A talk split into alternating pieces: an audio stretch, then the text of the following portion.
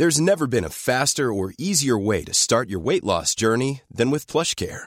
PlushCare accepts most insurance plans and gives you online access to board-certified physicians who can prescribe FDA-approved weight loss medications like Wigovi and Zepbound for those who qualify. Take charge of your health and speak with a board-certified physician about a weight loss plan that's right for you. Get started today at plushcare.com slash weight loss. That's plushcare.com slash weight loss.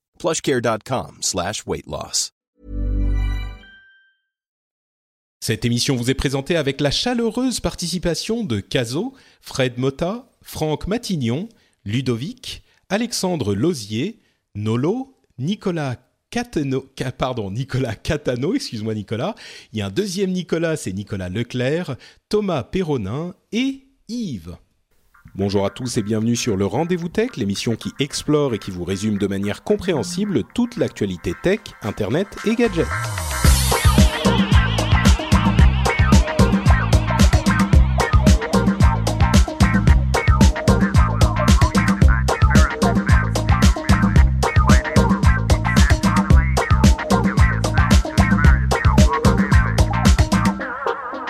Bonjour à tous et bienvenue sur le Rendez-vous Tech. Le Rendez-vous Tech, c'est l'émission bimensuelle où on vous parle technologie, internet et gadgets. On vous résume l'actu tech des deux dernières semaines, voire un petit peu plus long, comme c'est le cas aujourd'hui.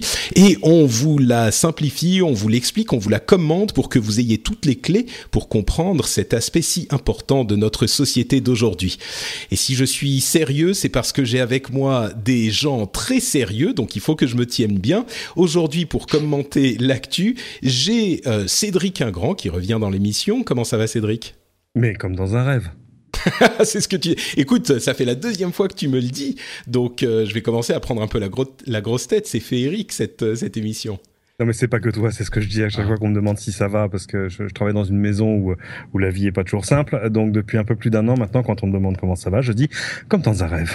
Très bien. Bon, mais moi je vais quand même le prendre pour moi si ça te dérange pas trop. je vais vivre dans mon propre rêve et, euh, et je vais faire ça comme ça. Euh, merci donc euh, d'être de retour dans l'émission Cédric et on a aussi avec nous pour la première fois Thomas de Gamecult, Thomas qui est rédacteur en chef du site Gamecult qui a fait une grosse annonce la semaine dernière sur laquelle on va revenir. Comment ça va Thomas? Bah écoute, ça va bien. Je dirais pas comme dans un rêve parce que le temps est couvert et pour un 13 juillet, ça me fait un petit peu mal aux fesses, mais, mais ça va très bien, très bien. Magnifique.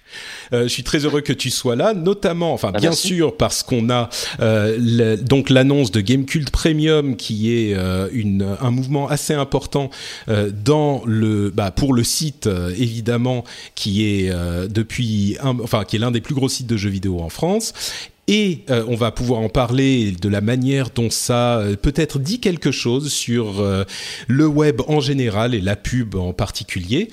On va en parler un petit peu tout à l'heure. Et aussi parce que notre première news est également, on va aller très rapidement sur cette news qui est tombée, enfin ce qui est arrivé ce matin très tôt, enfin pendant la nuit au moment où on enregistre, c'est le décès de Satoru Iwata, le président de Nintendo depuis 2002.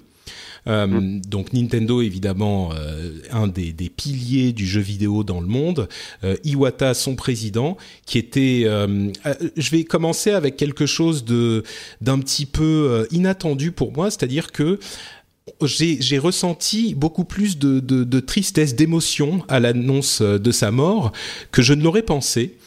Et euh, je crois que c'est un peu parce que il y a beaucoup de, de, gens importants dans le monde du jeu vidéo, euh, mais il y a peu de présidents de grosses sociétés qui soient aussi proches de leurs euh, de leurs fans, en ce sens que d'une mm. part, lui était programmeur à la base et, et, surtout avec cette politique qu'ils avaient de faire leurs annonces avec des vidéos pré-produites où ils apparaissaient eux-mêmes en direct, enfin en direct, je veux dire directement vers leur euh, leurs joueurs et leurs clients.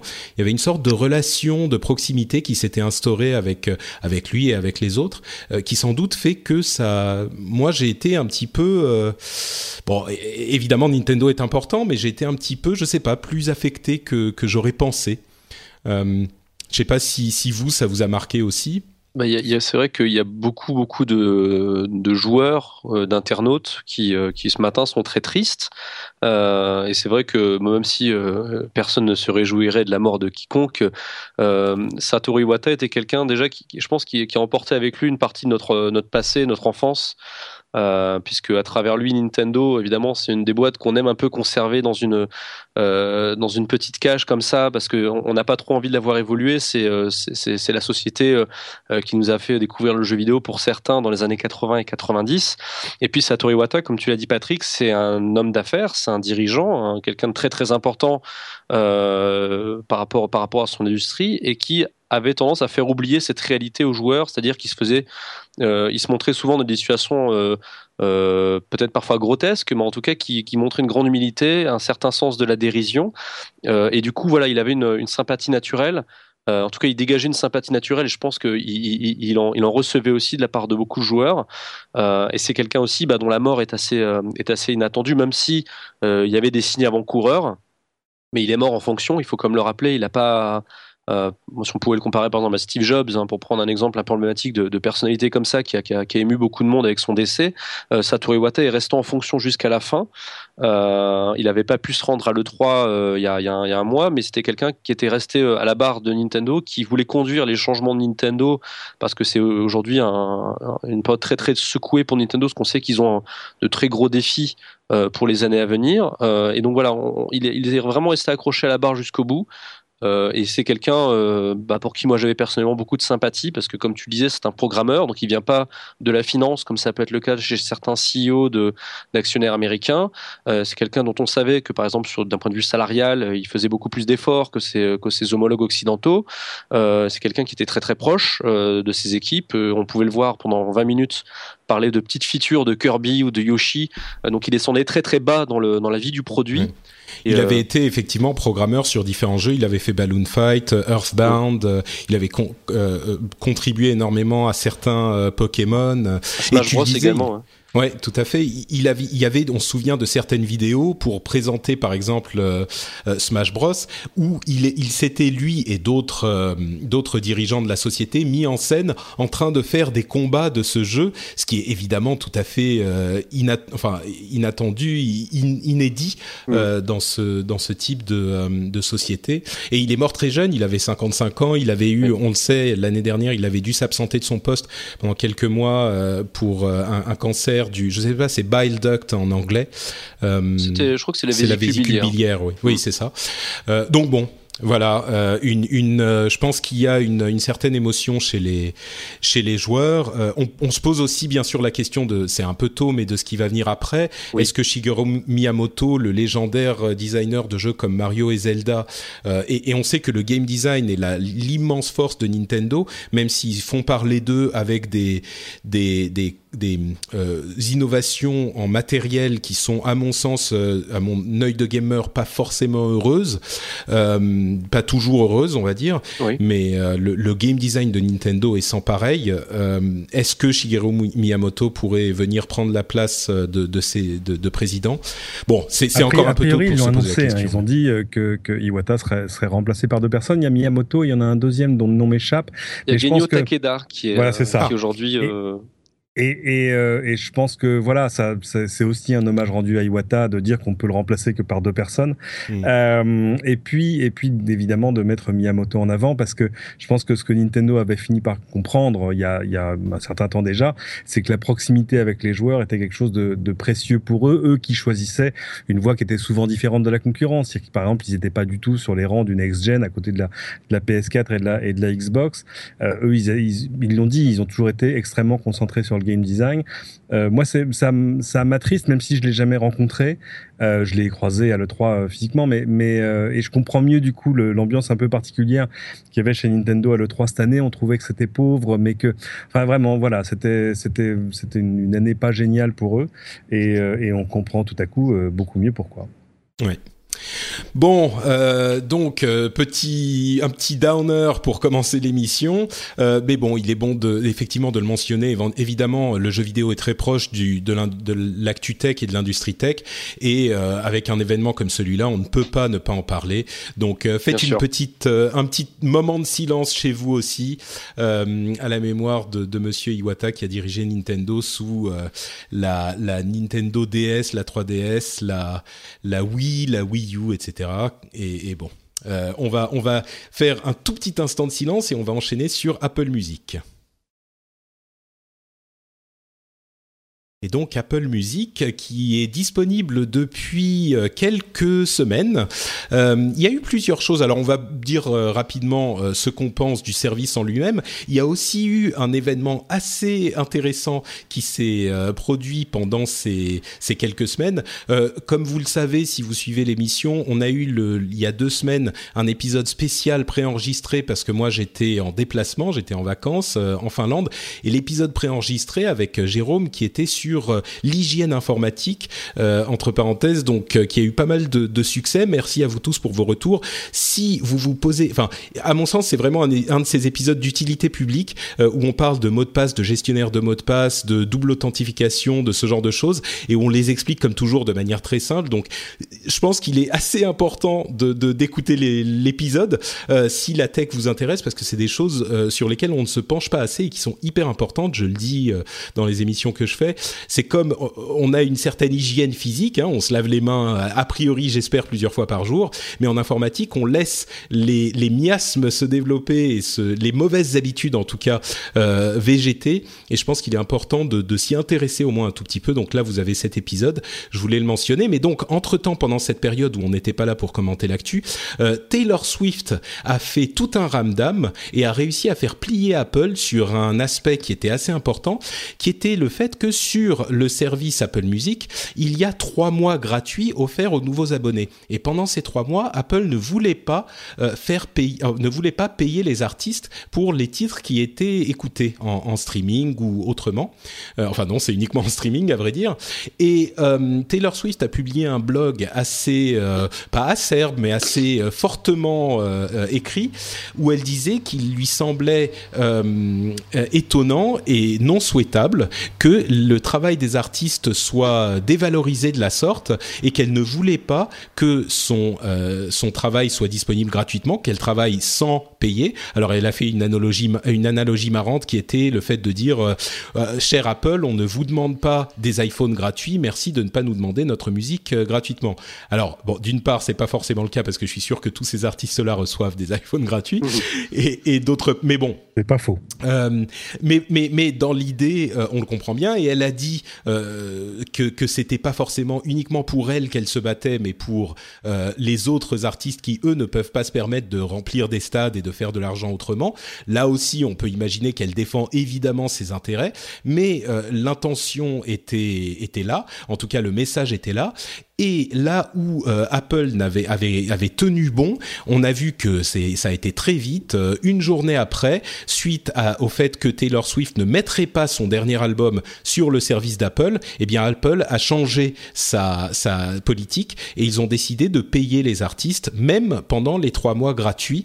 Euh, évidemment, ils les payeront pas aussi cher que quand les, les utilisateurs payent parce que c'est ça dépend du nombre de téléchargements, etc. C'est un petit peu compliqué, mais ils les payeront tout de même. Et à, cette suite, euh, Taylor Swift a annoncé que son album 1989 serait bien disponible sur Apple Music. Donc c'est vraiment, euh, enfin il y a plusieurs choses euh, à démêler là-dedans. La, la, l'idée que qu'on paye ou qu'on ne paye pas ou que les productions soient gratuites ou pas sur Internet. Il y a le fait que Taylor Swift ait une telle puissance dans cette industrie de la musique qu'elle a réussi à faire plier Apple. avant de parler du service en lui-même, vous avez peut-être des, une, une, une analyse, un commentaire là-dessus, Cédric, j'imagine? Bah, c'est vrai que, comment dire, ça aurait été compréhensible si on était dans une sorte de co-marketing, si, si, Apple lançait quelque chose d'absolument nouveau qui n'avait jamais été tenté avant, euh, qu'il essaye de gagner à lui le, le, le, concours des artistes en disant allez, on est tous dans la même galère et euh, si on gagne, vous gagnez, etc., etc. Là, les artistes ont quand même beau jeu de dire, bah oui, mais enfin, vous êtes gentil, mais il y a déjà Spotify. Enfin, on connaît déjà tout ça. C'est-à-dire que c'est très bien qu'Apple y arrive, mais ça va pas révolutionner le marché. Euh, donc, euh, donc c'est logique en plus Taylor Swift qui était déjà assez réticente à ce genre de choses et qui avait déjà, je sais même pas si son album est encore disponible sur Spotify. Je pense qu'elle elle, elle a retiré sa musique parce que alors le problème sur Spotify c'est que il y a une offre gratuite qui paye beaucoup beaucoup beaucoup beaucoup beaucoup beaucoup moins les artistes et c'est ça qui la qui la gêne. Qui, qui, nous concerne plus beaucoup. Elle concerne surtout les États-Unis parce que c'était le c'était l'un des l'un des pans du business model de Spotify au début, c'était de dire qu'il y aurait beaucoup de pubs audio, etc. Ça chez nous c'est c'est à peu près mort et, et quand on veut Spotify on s'abonne. Euh, mais euh, mais c'est vrai que le, revenu au clic euh, sur ces plateformes-là, il est pas terrible. Pourquoi? Parce que parce que Spotify appartient majoritairement maintenant aux majors, qui pour rentrer dans le jeu ont demandé des parts absolument exorbitantes de la plateforme. Donc en gros, même quand Spotify gagne de l'argent, ça veut pas dire que les majors gagnent de l'argent, ça veut pas dire que les artistes gagnent de l'argent. Je pense que là, il y, a, il y aura un jour un, un vrai problème de fond à régler là-dessus. Ouais. Euh, donc bon, euh, Apple Music est, est, désormais disponible. On a vu des rapports selon lesquels, euh, comme on le savait déjà, la musique streamée est en augmentation fulgurante alors que le téléchargement de musique euh, descend beaucoup. C'est c'est pas si surprenant que ça et la tendance se confirme. Euh, et on voit qu'Apple fait des efforts à certains endroits. En Inde, par exemple, l'abonnement est de 2 dollars par mois. évidemment, les, la population indienne a des, des pouvoirs d'achat, un pouvoir d'achat beaucoup moins élevé que qu'en Occident. Euh, donc il n'est pas si surprenant que les, prix soient moins élevés, mais il y a une, vraie volonté d'Apple de conquérir le marché. Euh, alors le, service, comme je le disais, est disponible depuis quelques semaines. Moi j'ai eu l'occasion de l'essayer. Euh, je suis pas éberlué ou euh, émerveillé par Apple Music, qui finalement n'est pas, enfin, on le savait, hein, n'était pas si différent de Spotify. Je trouve que l'interface, même s'il est un poil confuse, euh, est meilleure que celle de Spotify, qui moi me paraissait très euh, euh embrouillée, l'interface de Spotify. le l'aspect Beats Radio, donc la radio diffusée 24 heures sur 24 avec des DJ qui font des commentaires et tout m'a un poil déçu parce que ça reste quand même euh, très euh, dance party, wouhou, on sort le samedi soir. Et on, comme le craignaient certains, il y a un petit peu moins d'opportunités de, découvrir des artistes un petit peu plus euh, confidentiels, un petit peu plus intéressants qu'on aurait pu l'espérer. Par contre, euh, dans, par d'autres aspects de, bah, de l'interface et d'autres radios qui sont là sans DJ, il y a des choses à découvrir. Moi, j'ai découvert par exemple un ou deux artistes déjà, et mon gros euh, besoin dans ce type de service, c'était justement la découverte de nouveaux artistes que je ne connaissais pas. Euh, donc moi, à ce niveau-là, ça a déjà été à peu près euh, à peu près réussi parce que si je, découvre, on va dire, allez, un nouvel artiste tous les mois ou tous les deux mois, euh, pour moi, ça vaut le coup. Est-ce que vous avez vous avez essayé le, le Apple Music? Alors pour tout dire, je l'ai essayé sur le sur le compte d'un ami pour voir l'interface. Euh, je l'ai pas encore installé sur mon iPhone. Euh, j'ai, ouais, c'est bien. Enfin, tu vois, c'est comme quand tu, je sais pas, tu, tu testes une Honda et puis après tu testes une Toyota. Ouais. Alors tu dis euh, ouais c'est une chouette voiture hein. ouais mais la, la, Honda était bien aussi. Donc donc c'est que c'est une une belle voiture mais pas au point de me faire changer de voiture parce que j'ai déjà une Honda. Enfin en gros j'ai déjà Spotify. Mm. euh, qui en plus aujourd'hui est multiplateforme. On sait qu'Apple Music sortira sur Android mais c'est pas encore fait. Euh, qui fonctionne aujourd'hui avec Sonos pour Apple Music. Ça va arriver c'était pas gagné. Là aussi il y a eu il y a eu il s'est passé pas mal de choses. Donc non j'ai pas de motivation immédiate à changer. J'ai vu euh, Beat Radio, euh, j'ai trouvé ça pas mal dans, dans son genre particulier. De fait, ça mériterait d'être d'être élargi. Il faudrait qu'il y ait une douzaine de Beat Radio par genre ou quelque chose. Mais mais euh, j'imagine que moi ça m'étonnerait pas que ça vienne. Hein. Ouais, c'est rigolo qu'on ait oublié la, la, radio comme moyen de découverte de la musique. Ça, je trouve ça finalement amusant parce que Moi, je me souviens le jour où Spotify est apparu, j'ai fait une crise de boulimie de musique absolument terrifiante. et puis en plus, j'ai découvert et redécouvert des choses et découvert des albums que je connaissais pas, d'artistes que je connaissais. toutes les recommandations par proximité font qu'on découvre des artistes qu'on connaissait pas ou mal. Enfin voilà, donc tout, tout ça, on l'a fait avant. C'est-à-dire que la, la, seule vraie question, c'est pourquoi et comment est-ce que Apple a réussi à mettre 12 ou 13 ans à faire ça après iTunes? Alors les cinq premières années, je comprends. Euh, mais euh, depuis 2007, 2008, 2009, on savait qu'un jour le streaming allait quand même prendre le pas sur la sur la musique téléchargée et payée à l'unité. Euh, ils ont vraiment pris leur temps jusqu'au bout, mais au bout du bout, parce qu'ils avaient ils avaient racheté des startups dans le secteur, ils avaient racheté Lala euh, et d'autres. Euh, donc voilà, je pense qu'ils ont vraiment là c'est une pure décision comptable.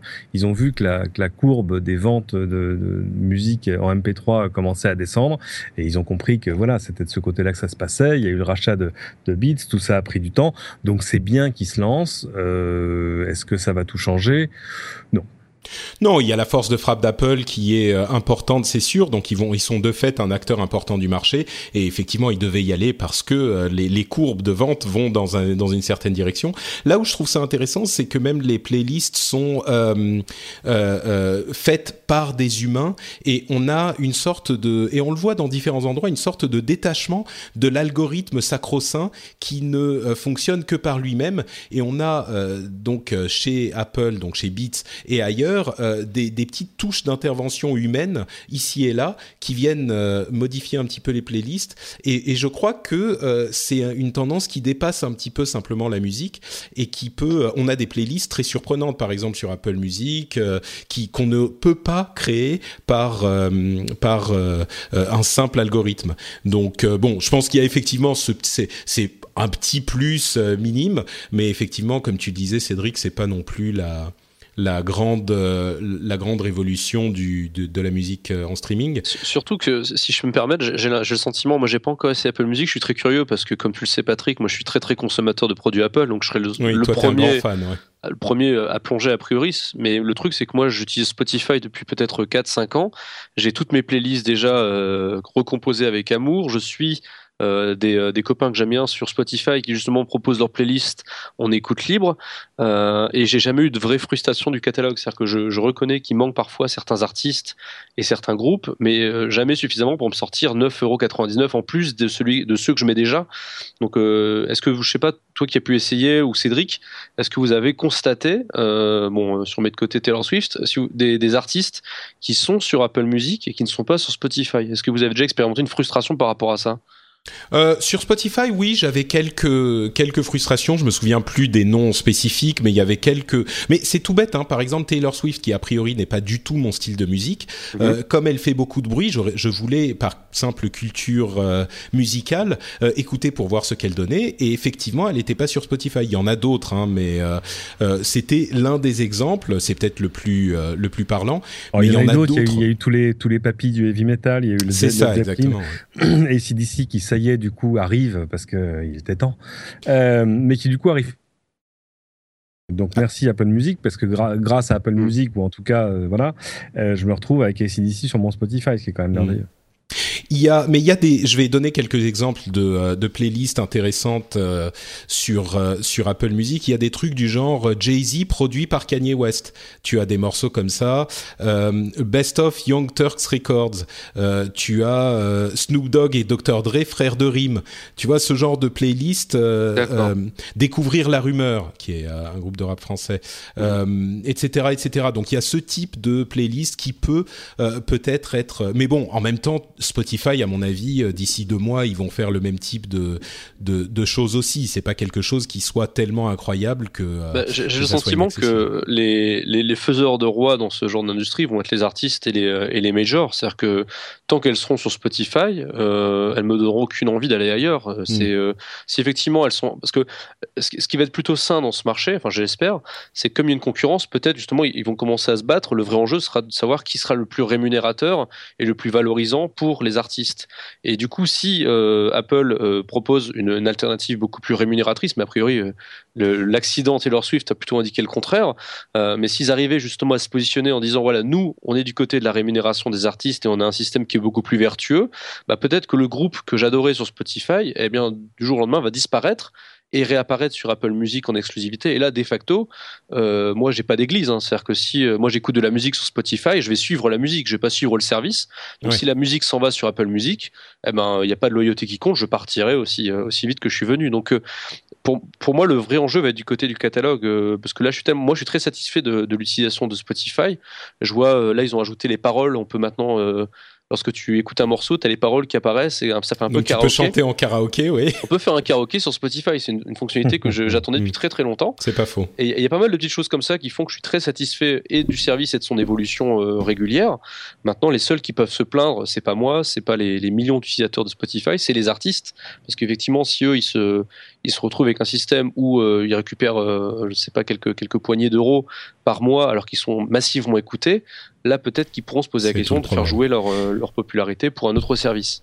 Bah disons que l'idée de tous ces services, c'était qu'ils payent pas beaucoup, mais on reste à des quantités d'abonnements qui sont dans les dizaines de millions.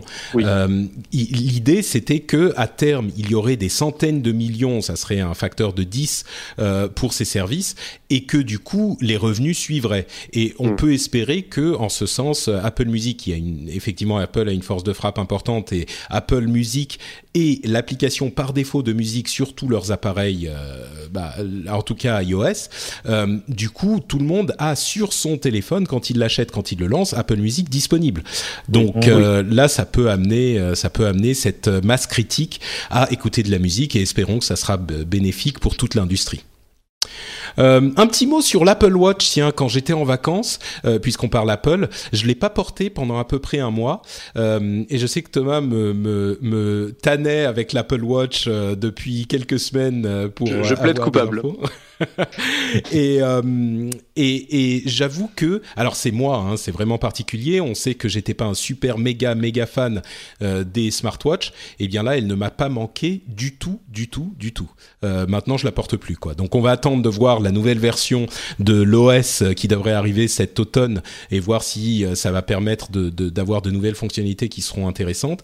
Mais euh, en plus on a vu que les ventes euh, les ventes s'effondrent entre, guillemets. On a vu des, des titres un petit peu partout. Il est difficile d'interpréter euh, ces Oui, rumeurs voilà. puisque ça reste que des rumeurs. Ça peut être soit euh, bah, les ventes étaient- les ventes étaient forcément tellement importantes au lancement que forcément c'est moins élevé Euh, et il reste quand même relativement important ils vendent euh, 10 à 20 000 montres par jour donc c'est pas rien Euh, mais on peut aussi les interpréter en disant euh, bah oui voilà c'est pas du tout le succès escompté les ventes ralentissent euh, bon Non, quand on regarde les chiffres, ils sont même plus inquiétants que ça, parce qu'on voit tomber euh, des jours à, à 2000 par jour.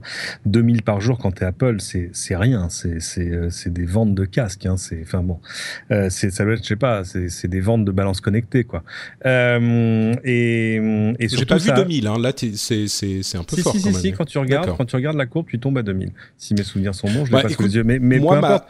Le- Ma grande prédiction, c'était qu'ils en vendraient des tonnes au début et qu'après tout le monde s'apercevrait que ça sert à rien et que donc les ventes euh, s'effondreraient. Donc, et euh, voilà, c'est ce qu'on appelle le syndrome de la raclette. Euh, tu vois, tu, tu vas dans un magasin. La- De la raclette. Tu vas en magasin et tu vois, il y a une promo sur, la, sur, une, sur une raclette. Tu dis, Ah, putain, c'est génial, je vais acheter une raclette. Puis après, je vais faire des raclettes tout le temps avec mes potes. Ça va être super génial. On va faire des raclettes. Putain, ça va être d'enfer. Alors, fais tu trois et c'est Tu l'achètes, évidemment, t'invites tes potes le premier samedi en disant, venez, venez, on se fait une raclette. Et puis, vous faites une raclette. Ah, de la puis, euh, machine à raclette, tu veux La dire machine à raclette. Oui, moi je l'appelle le syndrome de la Wii.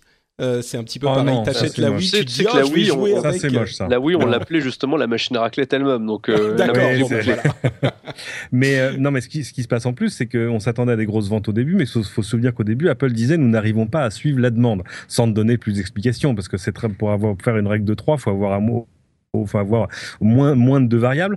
Euh, et euh, donc on dit au début c'est normal qu'on n'en vende pas beaucoup. On sait pas suivre la demande. Puis maintenant qu'elle est arrivée en magasin parce qu'elle est arrivée en magasin moi je l'ai vu arriver aux États-Unis euh, bah, juste au moment de l'E3 tiens.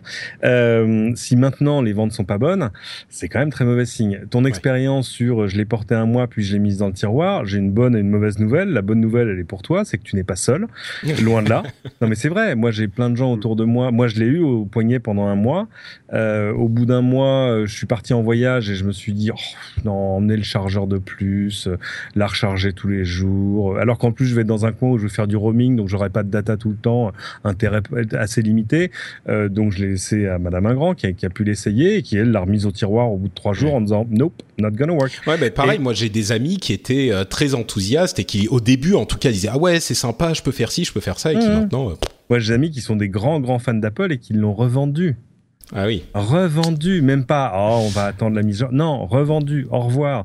Euh, TechCrunch a publié un test très méchant euh, il y a quelques jours, disant euh, notre témoignage deux mois deux mois avec une Apple Watch. Donc tu là, tu tu charges la page et sur la page c'est juste un gif, un gif animé d'un mec qui retire la montre et qui la met dans un tiroir. euh, ça c'est très vilain. Et euh, mais je pense que c'est une expérience assez généralisée. En fait, la, la, la simple question elle est là, c'est qu'est-ce que cette montre fait d'assez génial pour que tu aies assez de motivation pour la recharger tous les jours? Ok, elle tient un peu plus d'une journée, mais elle tient pas vrai, pas vraiment hmm. deux jours. Moi je crois Ouais, moi je crois pas que le fait de la recharger tous les jours soit gênant parce que tu l'enlèves le soir, tu la poses, elle se charge. Le problème c'est que le marché des smartwatches, il y a des gens qui adorent ça et, et ces gens-là pourraient éventuellement être intéressés par une Apple Watch ou une autre smartwatch, mais c'est simplement que euh, elle, Apple n'a pas trouvé une utilisation suffisamment intéressante à cet appareil pour convaincre plus de monde que ceux qui auraient été intéressés par une smartwatch telles qu'elles existaient plus ou moins déjà. Ils n'ont pas amené le petit facteur plus qui. Euh, oui, il n'y a pas une grosse différenciation. Moi, je suis en train d'en tester une autre en ce moment. C'est la, nouvelle Pebble Time. Et euh, alors, elle est, elle est techniquement euh, moins avancée euh, en termes de design. Elle est plus simple. elle a rien à voir avec l'Apple Watch normale que j'ai. Enfin, celle en acier là. Et mais elle a deux killer features. La première, c'est qu'elle coûte 200 euros. Et la deuxième, la deuxième, c'est qu'elle a une semaine d'autonomie.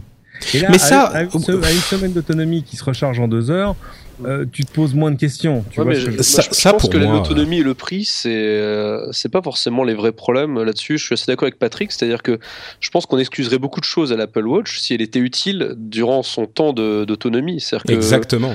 Euh, finalement, même si elle durait, je, je veux dire, je vais exagérer, je vais grossir le trait, si elle durait que 8 heures et tous les, toutes les 8 heures, euh, je devais la recharger, ce serait très contraignant et probablement euh, rédhibitoire pour la, la, plupart des gens. Mais si c'était 8 heures génial, extraordinaire, euh, je serais le premier à vouloir la recharger. Alors que là, le, ce, que, ce que dit Patrick, et, moi je l'ai acheté il y, a, il y, a, deux semaines, donc je suis encore un peu dans les dans Ah, tu l'as acheté, d'accord. Oui, je l'ai, je l'ai au poignet là, si tu veux. J'allais te féliciter de ne pas l'avoir acheté. Non, non, trop tard. Heureusement qu'on n'est pas arrivé à ce moment embarrassant parce que j'aurais dû mentir. Mais, mais du coup, là, la vraie question, c'est quand elle se décharge. moi, je la regarde, je vois qu'il reste 3% de batterie. Et je me pose la question de savoir est-ce que je vais me dépêcher de la recharger ou est-ce que je vais la laisser éteinte au poignet pendant quelques heures et euh, quand limite je me coucherai, je la mettrai sur la table de chevet et je la laisserai recharger. Pour moi, pour moi le, vrai, le vrai souci il est là, c'est-à-dire que les produits Apple ça a toujours été trop cher par rapport à ce que ça propose d'un point de vue hardware. Enfin, je veux dire, c'est pas c'est pas une nouvelle, oui, c'est sûr. Oui, là-dessus l'Apple Watch n'a rien créé. Par contre, effectivement, euh, moi qui possède l'Apple Watch désormais, je l'ai attendu, je l'ai, je l'ai désiré.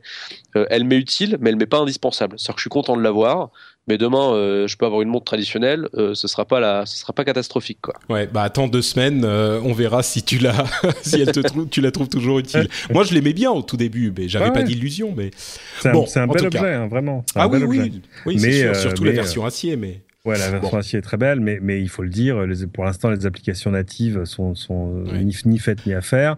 Euh, enfin, il y a des trucs. Ah bah, applications, oui, il y a que des applications Apple. C'est ça qui risque peut-être d'amener une petite euh, amélioration avec le, le nouvel OS, c'est qu'il y aura des, des, des applications natives d'autres développeurs. Moi, j'attends vraiment de voir. J'y crois pas. Enfin, honnêtement, moi, il y a, y a deux applications natives que j'ai utilisées. Vu que j'ai pas mal voyagé là, il y avait celle de United. On peut s'attendre à ce qu'une compagnie comme United mette un peu d'argent dans son app. Moi, elle démarrait et elle redémarrait. Euh, ça ne mhm. marchait jamais.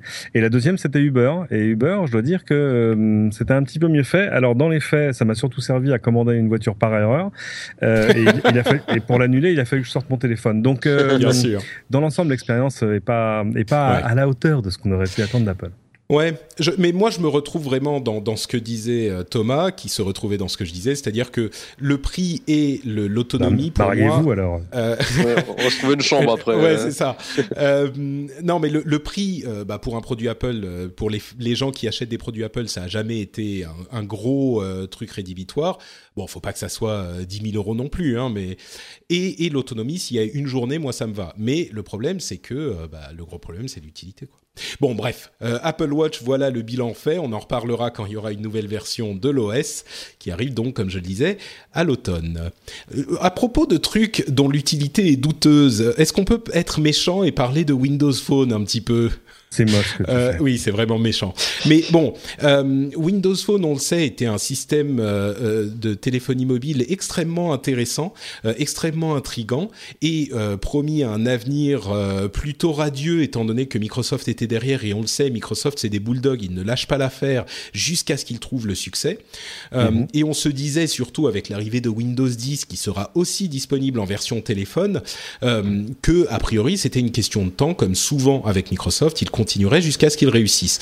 Euh, mais on a eu la semaine dernière une annonce un petit peu surprenante, selon laquelle euh, Microsoft, par l'intermédiaire de Satya Nadella, euh, qui a fait un mail un petit peu abscon, pas très très clair, dans lequel il faut lire entre les lignes, mais ce qu'on arrive à y lire, c'est qu'a priori, l'avenir de Windows Phone est un petit peu remis en question, en ce sens que, bah, d'une part, ils vont supprimer plusieurs milliers d'emplois, en particulier dans la division téléphone, ils vont arrêter de faire euh, de nombreux téléphones. Ils vont faire en fait euh, une version grand public, une version entreprise et une autre version du téléphone, mais vraiment comme des euh, des, des, des, exemples de ce que devraient faire les autres constructeurs euh, et ils mangent la une perte en fait de combien? 7 milliards 6 je crois si je ne m'abuse ce qui est à peu près le prix qu'ils ont payé Nokia il y a euh, à peine un an et demi. Il y a deux donc ans, euh, il y a deux ans.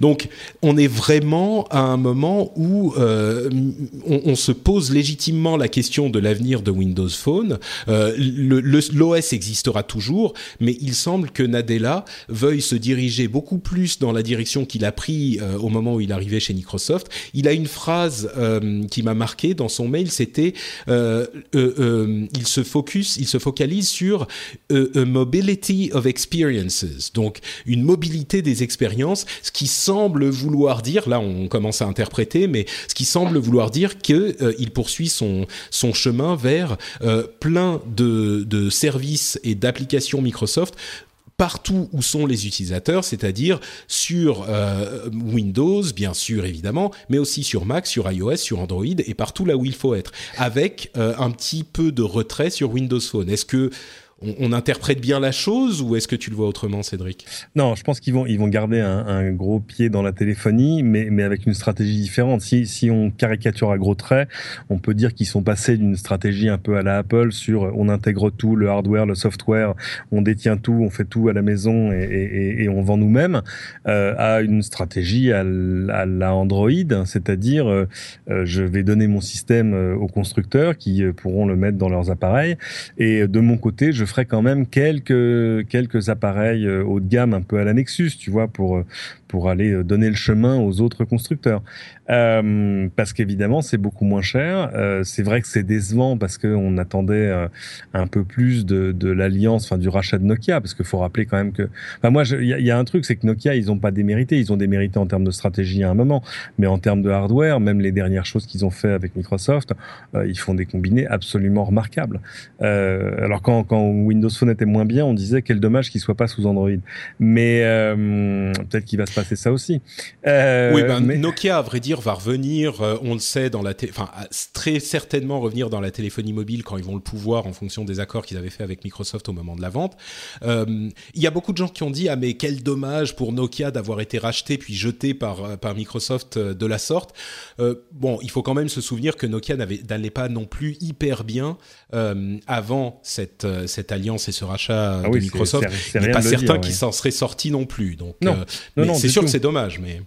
Bah non, on, on saura jamais parce que ça fait maintenant euh, quasiment cinq ans, je crois, qu'ils étaient euh, sous le coup de cet accord avec Microsoft où donc ils faisaient que du Windows Mobile. Mmh. Alors il y a eu cette espèce de tentative bizarre euh, de, de Nokia X, euh, ce petit combiné euh, sous un Android particulier avec son App Store à lui. Bon, ça c'était un, une sorte de coup dans l'eau pour essayer de faire du low cost qui soit pas du Windows Phone. mais oui, non, t'as raison. Rien ne dit que Nokia s'en serait sorti tout seul, loin de là. Donc donc voilà, ça leur permet aussi de faire des économies, ce qui est quand même, c'était quand même l'une des bases de, des travaux de, Satya Nadella, et puis d'avoir une stratégie peut-être un peu, un peu plus lisible au moment où justement toutes leurs applications, ils les font aussi pour iOS, ils les font aussi pour Android, et d'ailleurs avec un, succès certain, parce que alors ça c'est une application qu'ils ont qu'ils ont racheté plutôt que créé, mais leur nouveau Outlook hein, qui existe sur toutes les plateformes est probablement le meilleur client mail du moment sur mobile. Hmm. Effectivement, donc euh, bon, ça veut pas dire que Windows Phone disparaît complètement, euh, mais c'est pas l'étalon euh, qui est en course. On sait que euh, les, ventes, malheureusement, hein, on, on m'accuse parfois d'être partial, mais malheureusement les chiffres ne mentent pas. Et moi, Dieu sait que je suis un fan de Windows, mais les, les, les, parts de marché de Windows Phone, après un petit sursaut quelque, dans certains pays en Europe, se comptent aujourd'hui sur les doigts d'une main et demie, on va dire, et même moins qu'une main dans, dans, dans certains pays, euh, donc euh, en pourcentage. Et donc malheureusement, à un moment, il faut faire quelque chose. Alors est-ce que là, c'est le bon choix? Ça reste quand même un tout petit peu étrange avant la sortie de Windows 10, qui sera aussi dans quelques mois disponible sur Windows Phone. Euh, ça reste un petit peu étrange de, de, de couper dans le gras comme ça, mais bon, espérons que ça soit pas la fin et que ça soit reculé pour, je vais pas dire sauter, mais pour mieux euh, euh, continuer à marcher sur le long terme. Ouais, alors que quand si même, on hein, peut les, acheter les ventes sont pas, euh, les ventes sont pas à l'échelle de ce qu'ils espéraient évidemment, mais mais c'est quand même pas ridicule. C'est-à-dire quand on regarde la France, hein, là j'ai les derniers chiffres. Mais la France est particulière, hein, mais. Ouais, enfin pas tant que ça. Euh, Android 70%, je vous la fais à la louche. Euh, iOS 17%, Windows 11%. Mm. Euh, mais ce, ce, chiffre est, est, justifie tout à fait de, de l'existence du téléphone, mais malheureusement il n'est pas à 11% partout dans le monde. Il est à 11% en en France, en Italie, je crois, et dans quelques pays européens. Aux États-Unis, c'est quasiment inexistant. Ils sont à 3%, je crois. 3-4%, ouais. C'est ça. Euh, et dans les dans les pays en voie de développement, c'est BlackBerry descendu en dessous d'un pour cent ah, partout. Ça. ça mais dans les pays dans les pays euh, en voie de développement qui peuvent euh, signifier l'avenir, c'est beaucoup plus Android qui a la main mise sur le marché. Et là où il y a de l'argent à se faire avec du plus haut de gamme, eh ben on retrouve Apple. Même dans dans, dans certains de ces pays, on sait qu'en Chine c'est le cas.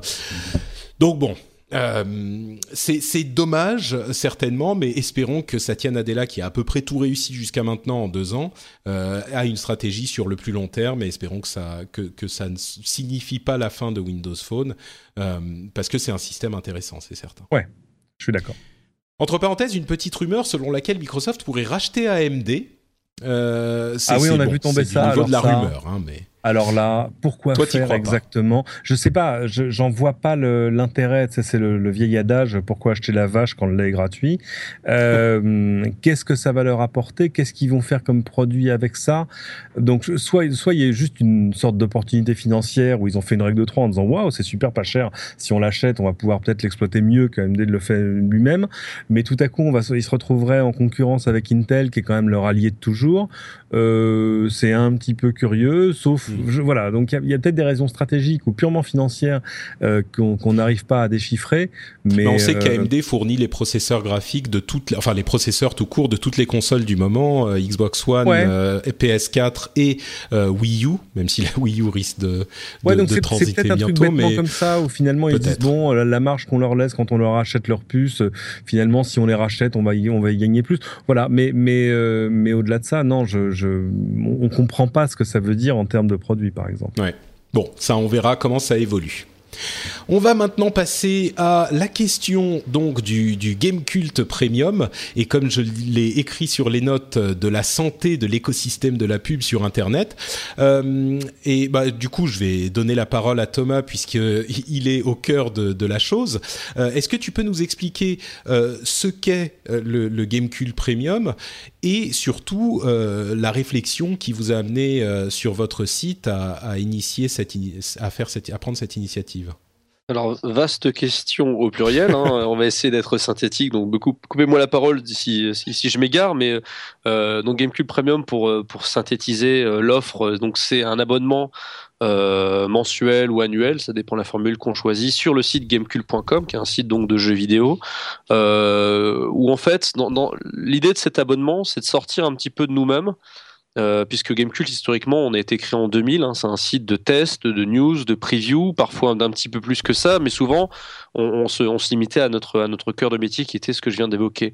Et, euh, et notre observation, c'est qu'on s'est aperçu qu'il y a beaucoup de, lecteurs bah, qui vieillissaient, qui prenaient de l'âge, qui prenaient euh, un petit peu plus d'expérience et qui devenait un petit peu plus exigeant, en tout cas qui était un peu frustré par euh, euh, le fait que la presse n'évolue pas ou ne grandisse pas avec elle avec avec avec eux. Donc euh, ce public-là, on s'est euh, on s'est souvent posé la question de savoir comment on allait l'adresser. C'est vrai qu'on a vu qu'il n'était pas forcément euh, adressé par par nos confrères en France, et donc on s'est on s'est mis autour d'une table il y a quelques mois et on s'est demandé si ce serait pas intéressant de d'offrir aux utilisateurs de Gamecult un contenu qui serait plus haut de gamme, si je puis dire. Alors encore une fois, faut faut toujours se souvenir qu'on parle d'actualité de jeux vidéo, donc faut être très modeste quand on parle de, journalisme, mais ça reste néanmoins une démarche journalistique et donc de proposer du contenu exclusif, donc il ne soit pas de, euh, de deuxième main, donc vraiment euh, de l'interview, du portrait, du dossier, de l'enquête, euh, travailler sur des sujets qui prendront sans doute beaucoup plus de temps, donc ils ne peuvent pas être comment dire subordonnés à des règles de, référencement traditionnelles ou même des règles de Allô, ah. ah. Je crois qu'il a, qu'il, qu'il a été coupé. Où en étais-je? Euh, tu disais donc que vous ne pouviez pas euh, euh, répondre forcément à cette demande avec des, des, en particulier sur la question du, des outils, enfin du référencement qui pouvait vous, handicaper. Le, le, but, voilà, c'était sur d'être sur des territoires éditoriaux où de toute façon on n'aurait pas tellement d'intérêt SEO à, faire parce que c'est pas des sujets sur lesquels il y aura beaucoup de requêtes Google, c'est pas des sujets qu'on peut amortir facilement avec de la publicité. Ça, je pense qu'on en parlera dans quelques instants. Et du coup, on a fait une formule donc payante. Euh, donc on fait payer pour du contenu sur Internet. C'est vraiment le gros changement de paradigme euh, sur Gamecult, mais aussi, je pense, sur la presse française de jeux vidéo, euh, puisqu'on n'a pas été beaucoup de sites spécialisés, toutes catégories confondues, à se lancer dans ce pari-là. et donc de faire payer à 4,90 par mois ou 39,90 pour, pour un an ou 59,90 euh, pour deux ans, ce qui équivaut à 12 mois offerts. Euh, donc on va choisir bah, désormais d'adresser une partie du public très exigeante, euh, qui a vraiment envie de lire de la vraie presse magazine sur Internet et bah, de lui réserver le meilleur de nous-mêmes. Donc on va travailler aussi pour adresser bah, les deux publics désormais qu'on qu'on a sur Gamecult, qui sont donc le grand public qui veut un guide d'achat intransigeant, sérieux, etc., et un public qui cherche un peu plus d'enquête et d'approfondissement. Mais du coup, euh, est-ce que vous pouviez pas et, c'est là qu'on arrive à la, la question qui euh, moi me parle plus particulièrement parce que j'ai souvent dit euh, dans cette émission et ailleurs qu'il y avait un problème avec la manière dont le contenu était financé euh, sur Internet en ce moment.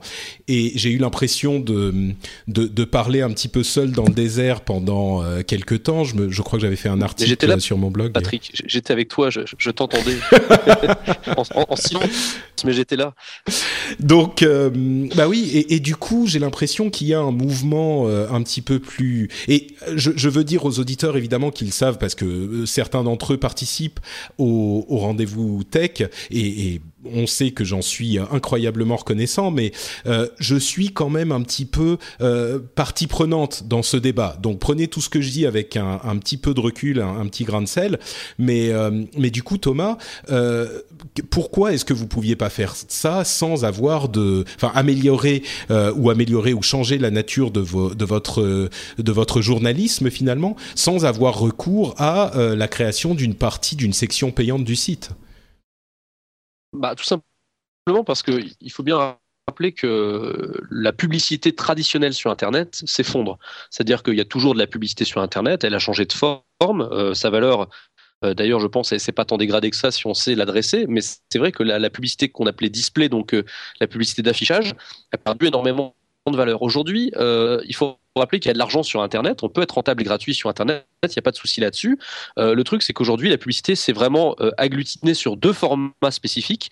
Il y a d'abord le format vidéo, où Gamecult est historiquement pas forcément fait de la vidéo, on sait la faire, euh, mais c'est vrai que les gens viennent depuis 15 ans pour nous lire et pas forcément pour écouter On est très content quand ils le font, euh, mais nos, volumétries d'audience euh, sont incomparables entre ceux qui nous lisent et ceux qui nous regardent. Euh, l'autre format, c'est un format un peu plus étrange qui s'assimile à du, public rédactionnel, qu'on appelle le brand content, le native ce genre de choses. c'est un format sur lequel on n'est pas forcément farouchement contre, on est prêt à accepter parfois des formats innovants sur la publicité en revanche, a des formats qu'on refuse. et beaucoup de formats qu'on refuse, notamment ceux qui vont nous demander de devenir des objets publicitaires. Et du coup, en refusant ces formats-là, qui eux rapportent de l'argent, on se condamne à ne vivre que du format traditionnel qui lui est en perte de vitesse. Et du coup, à audience égale, on gagne beaucoup, beaucoup, beaucoup moins d'argent qu'avant. Du coup, euh, bah, lorsqu'on renvoie ça dans, le camp des commerciaux en leur disant vendez ces pubs-là euh, parce que nous, on veut pas faire d'autres formats pub, euh, bah, du coup, les commerciaux nous répondent dans ce cas-là, ok, mais faites deux fois, trois fois, quatre fois l'audience que vous faites aujourd'hui. Et là, malheureusement, il y a des réponses très concrètes pour faire plus d'audience qu'aujourd'hui, et c'est d'aller sur des territoires où nous, on n'a pas envie d'aller, donc des territoires d'articles plus légers, d'articles un peu plus viraux, de buzz, de top 5, de top 10, de top 20, euh, et rentrer dans, un, dans une dégradation de notre contenu juste pour euh, assurer une certaine volumétrie d'audience à nos commerciaux.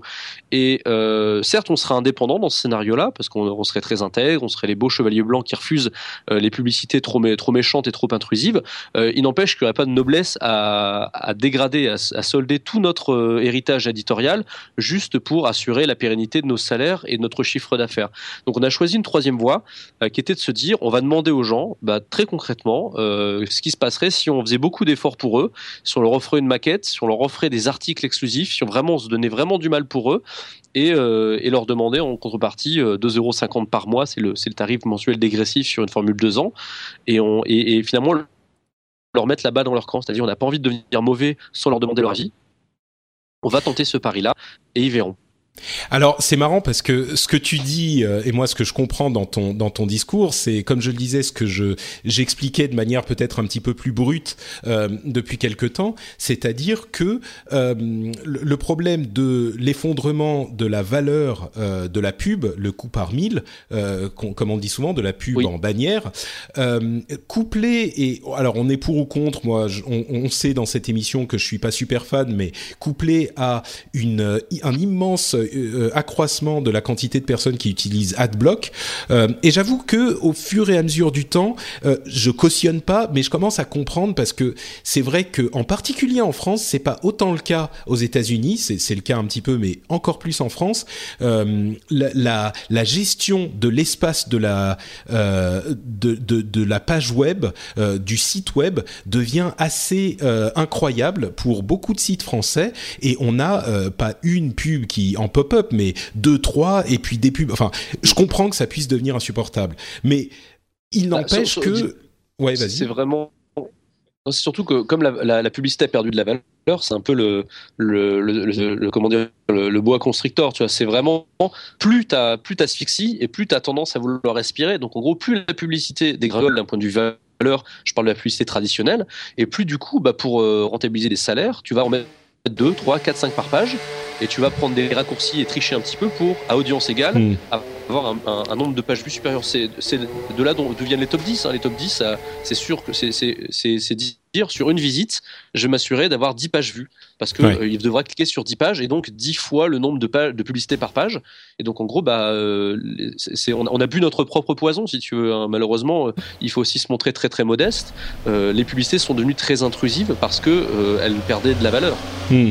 Bah, justement, c'est un peu effectivement ce, ce, vers quoi j'allais, qui continue mon discours depuis quelque temps. C'est que malheureusement, la valeur de cette pub étant de plus en plus faible, ça, cet écosystème écosystème euh, euh, forme forcément la nature du contenu euh, qui repose sur sur lui. Et, et, donc on se dirige vers ce dont je parlais depuis un moment, c'est-à-dire qu'est-ce qu'il faut faire pour afficher, pour avoir plus d'argent, il faut afficher plus de pages, pour afficher plus de pubs. Et donc il faut faire des news. Alors il faut faire beaucoup de news, il faut faire énormément d'infos, donc enfin beaucoup de, de, de, news qui, qui vont attirer les lecteurs, et du coup mhm. on en fait beaucoup, on, en, on les saucissonne parfois, et puis on fait des titres à guicheur, on fait de la news qui en est pas forcément, où on trompe les gens sur les titres. Euh, donc on sort du jeu vidéo, parfois on va parler de, de n'importe quoi tant que ça clique en fait. Si oui, demain, de, de, comics. oui, parce qu'en plus, en plus le jeu vidéo c'est quand même un marché assez saisonnier, c'est-à-dire que toute la fin de l'année c'est la folie, tout ce qui est autour de l'E3 il se passe plein de trucs mais il y a quand même des, il y a quand même des petits ventres mous dans le calendrier, il faut le dire. Et bah, pourtant, on, est dans un euh, ventre mou là, par exemple. C'est ce que je dis. Moi, je travaille dans une chaîne d'infos et comme je dis souvent, quand il y a quand il y a pas d'infos, tu vas pas mettre la mire. Donc, faut bien trouver des choses. Euh, Mais du coup, euh, est-ce que est-ce que euh, euh, cette cette tendance qui, franchement, je pense que les les, les auditeurs la constatent d'eux-mêmes euh, et, et, on parle du jeu vidéo, mais c'est symptomatique de l'ensemble de, de, du web, hein, qu'il soit français ou autre. Il y a cette cette je veux, je veux pas dire paupérisation de l'info, mais il y a une transformation de la nature de ce qu'on regarde et on veut faire du clic à tout prix, ce qui n'est pas euh, forcément une mauvaise chose. Il y a un marché pour ça, il y a une demande pour ça, donc c'est pas une mauvaise chose. Il y a certaines personnes qui aiment, et, et, même tout le monde peut aimer euh, ce type de choses, mais le, le reste euh, semble avoir tendance à disparaître un petit peu parce que les articles qui coûtent trop cher à écrire sont difficiles à rentabiliser. Et du coup, euh, on se retrouve dans cette position où il est difficile de continuer à faire ce qu'on veut faire sans trouver une autre source de revenus. Et c'est là que euh, je fais le parallèle avec la manière dont ça se passait à l'époque du papier, c'est qu'il n'y avait pas que la pub qui formait le revenu. Euh, on avait aussi bah, les petites annonces, on avait les les euh, l'achat du, du magazine, on avait des subventions également, etc. Euh, donc, euh, donc, on est arrivé dans un système où le, la seule source de revenus est la pub, et donc il y a ce déséquilibre qui se crée. Mais euh, est-ce que, bah justement, Cédric, est-ce que toi, tu, tu, parce que là, on est un petit peu tous dans la même direction, mais on est tous les deux euh, euh partie prenante, comme je le disais dans cette histoire. Est-ce que tu, tu, tu souscris à cette vision des choses? Est-ce qu'on exagère? Est-ce qu'il y a une autre manière de, de les voir ou? Comment vous dire Moi, je travaille depuis 15 ans pour un média payant, donc euh, euh, euh non, moi, j'ai là, j'ai beaucoup de respect pour ce que fait Thomas parce que, enfin, on va la faire, on va la faire rapide, mais il a raison de pas vouloir faire de la merde, quoi. Dans l'ensemble, non, mais c'est vrai. Dans l'ensemble, moi, j'ai fait une conf la dernière fois au web où, je, où on parlait de toutes ces choses-là et j'ai dit bon, on va se mettre d'accord sur la base. Aujourd'hui, le brand content, c'est de la merde. Sauf à quelques exceptions près. New York Times fait du brand content. On explique le brand content, c'est pas du contenu sponsorisé c'est du contenu financé par des entreprises. Alors le but est pas. Bah, il y a des moyens de le, faire, de le faire correctement. Moi, je me souviens de papier sur The Verge qui était euh, financé par Mercedes. Avec, il parlait de totalement autre chose et Mercedes était mentionné en haut et c'est tout. Et... Mais c'est pas ça qu'ils veulent généralement. On va, ça, ça, dépend. Et, l'enjeu, et l'enjeu, c'est de, c'est que le brand content soit marqué comme publicité. C'est ça le, le, vrai enjeu. C'est pas qu'il y ait d'indifférenciation ouais. comme ça peut être le cas où finalement la valeur de ta pub, elle repose non pas sur ce qu'elle est, mais sur son, sur sa, comment dire, son, son côté discret et peut-être même trompeur, parce que si, ta valeur repose ton tu vas perdre ton lecteur et tu perdras plus tard ta pub. Donc c'est c'est bien sûr. C'est pour ça que moi je pense que dans le brand content, il y a des bons et des mauvais élèves. Hmm. Moi, je, je, regarde, je regarde de très près ce que fait New York Times là-dessus. Eux, ils l'ont fait de manière euh, waouh. Wow. C'est-à-dire que je pense qu'il y a une grosse négociation avant d'arriver à le faire, parce qu'évidemment, quand tu es New York Times, ton asset, ton, ton acquis le, le plus précieux, c'est ta crédibilité. Euh, donc, ils l'ont fait, mais c'est sur une partie du site où tu peux pas aller à partir du site principal. Il n'y a pas de lien. Euh, tu peux pas confondre un papier avec un papier de brand content. À l'intérieur de ce site, tu peux même plus faire, tu peux même pas faire de recherche ou faire de lien d'un papier à l'autre. Enfin, c'est très compliqué Donc en gros, ça, tu ne peux avoir le lien que sur Twitter, en gros. Et euh, donc, mais, au moins du coup, il y a aucune confusion possible sur ce que tu es en train de regarder. Et de fait, le contenu re ressemble plus à une sorte de mécénat intéressé leader d'un secteur, euh, je sais pas, je dis une bêtise, mais euh, imagine Panzani euh, sponsorise euh, un truc sur la récolte du blé et la fabrication des pâtes. Voilà. donc c'est plutôt de l'explication, ou, ou, même parfois, je suis d'accord, il y a parfois des choses qui ont à peu près rien à voir, mais, mais de fait, ça paye, et ça paye fort. Euh, maintenant, du coup, la tentation, euh, c'est de, c'est que ça vire au public reportage. Et bah, surtout euh, dans le jeu vidéo où je vois difficilement voilà. comment euh, un, un, éditeur, enfin, les gens qui veulent faire de la pub, c'est le problème qui existe dans le jeu vidéo depuis toujours. Les gens qui veulent faire de la pub sont pas ceux euh, qui, qui, enfin, sont les gens qui ont à voir avec le produit dont tu parles. Donc, ça a toujours été compliqué. Et, et, là où les publications avaient une certaine indépendance avant, relative, mais tout de même, aujourd'hui, c'est plus, plus difficile. Mais, Moi, je pourrais mais... te raconter des histoires de rédaction de jeux vidéo il y a 20 ans, c'était à peu près les mêmes problèmes. C'était euh, parce qu'évidemment, tes gros annonceurs, ils se comptent pas. Euh, enfin, euh, t'as pas besoin des doigts des deux mains pour les compter. Donc, euh, donc c'est quand même super mmh. compliqué, quoi. Et du coup, quand tu es entièrement dépendant de la pub, ça complique deux fois plus, quoi. Évidemment. Mais donc sur cette tendance de fond du, web en général, euh, est-ce que c'est, comme je le disais à ton sens, euh, Cédric, est-ce que moi, je, en disant ah euh, il faut financer ce qu'on aime, quand moi je suis financé par les gens qui aiment, est-ce que je suis bon, je suis évidemment un petit peu self-serving, mais est-ce que je suis coloré par mon histoire et par ma situation, ou est-ce qu'il y a une un vrai problème sur le web qui est systémique? Bah, il y a un problème absolument systémique. C'est-à-dire que si par exemple aujourd'hui il me venait l'idée saugrenue de lancer, euh, je sais pas, un grand site d'information généraliste sur Internet, euh, en termes de contenu, euh, pourquoi pas hein, Il y a peut-être y a, des choses à faire. Euh, en termes de, business, c'est c'est catastrophique. C'est-à-dire que en gros, je me jetterais dans une mêlée où il y a déjà 10, 20, 30, 40 grands sites qui investissent énormément et où personne gagne de l'argent. Donc et, et c'est pas appelé, on on le disait tout à l'heure, Thomas le dit c'est pas appelé à s'améliorer euh, parce que euh, parce que le premier écran est en train de devenir le mobile. Sur le mobile, tu mets moins de pubs ou alors tu mets des pubs qui sont vraiment insupportables. C'est-à-dire que par pitié, tous les pubs des tous les sites des newsmag, quand par pitié arrêtez quoi. Moi, je tu cliques sur un lien sur Twitter et tout à coup, alors on te dit euh, ouais, je peux je peux te localiser? je sais pas, ouais, pourquoi pas. Euh, mais euh, est-ce que est-ce que tu veux télécharger mon appli? Non, mais ça va, tu me l'as demandé quatre fois aujourd'hui. Maintenant, lâche-moi la grappe, quoi. Ok?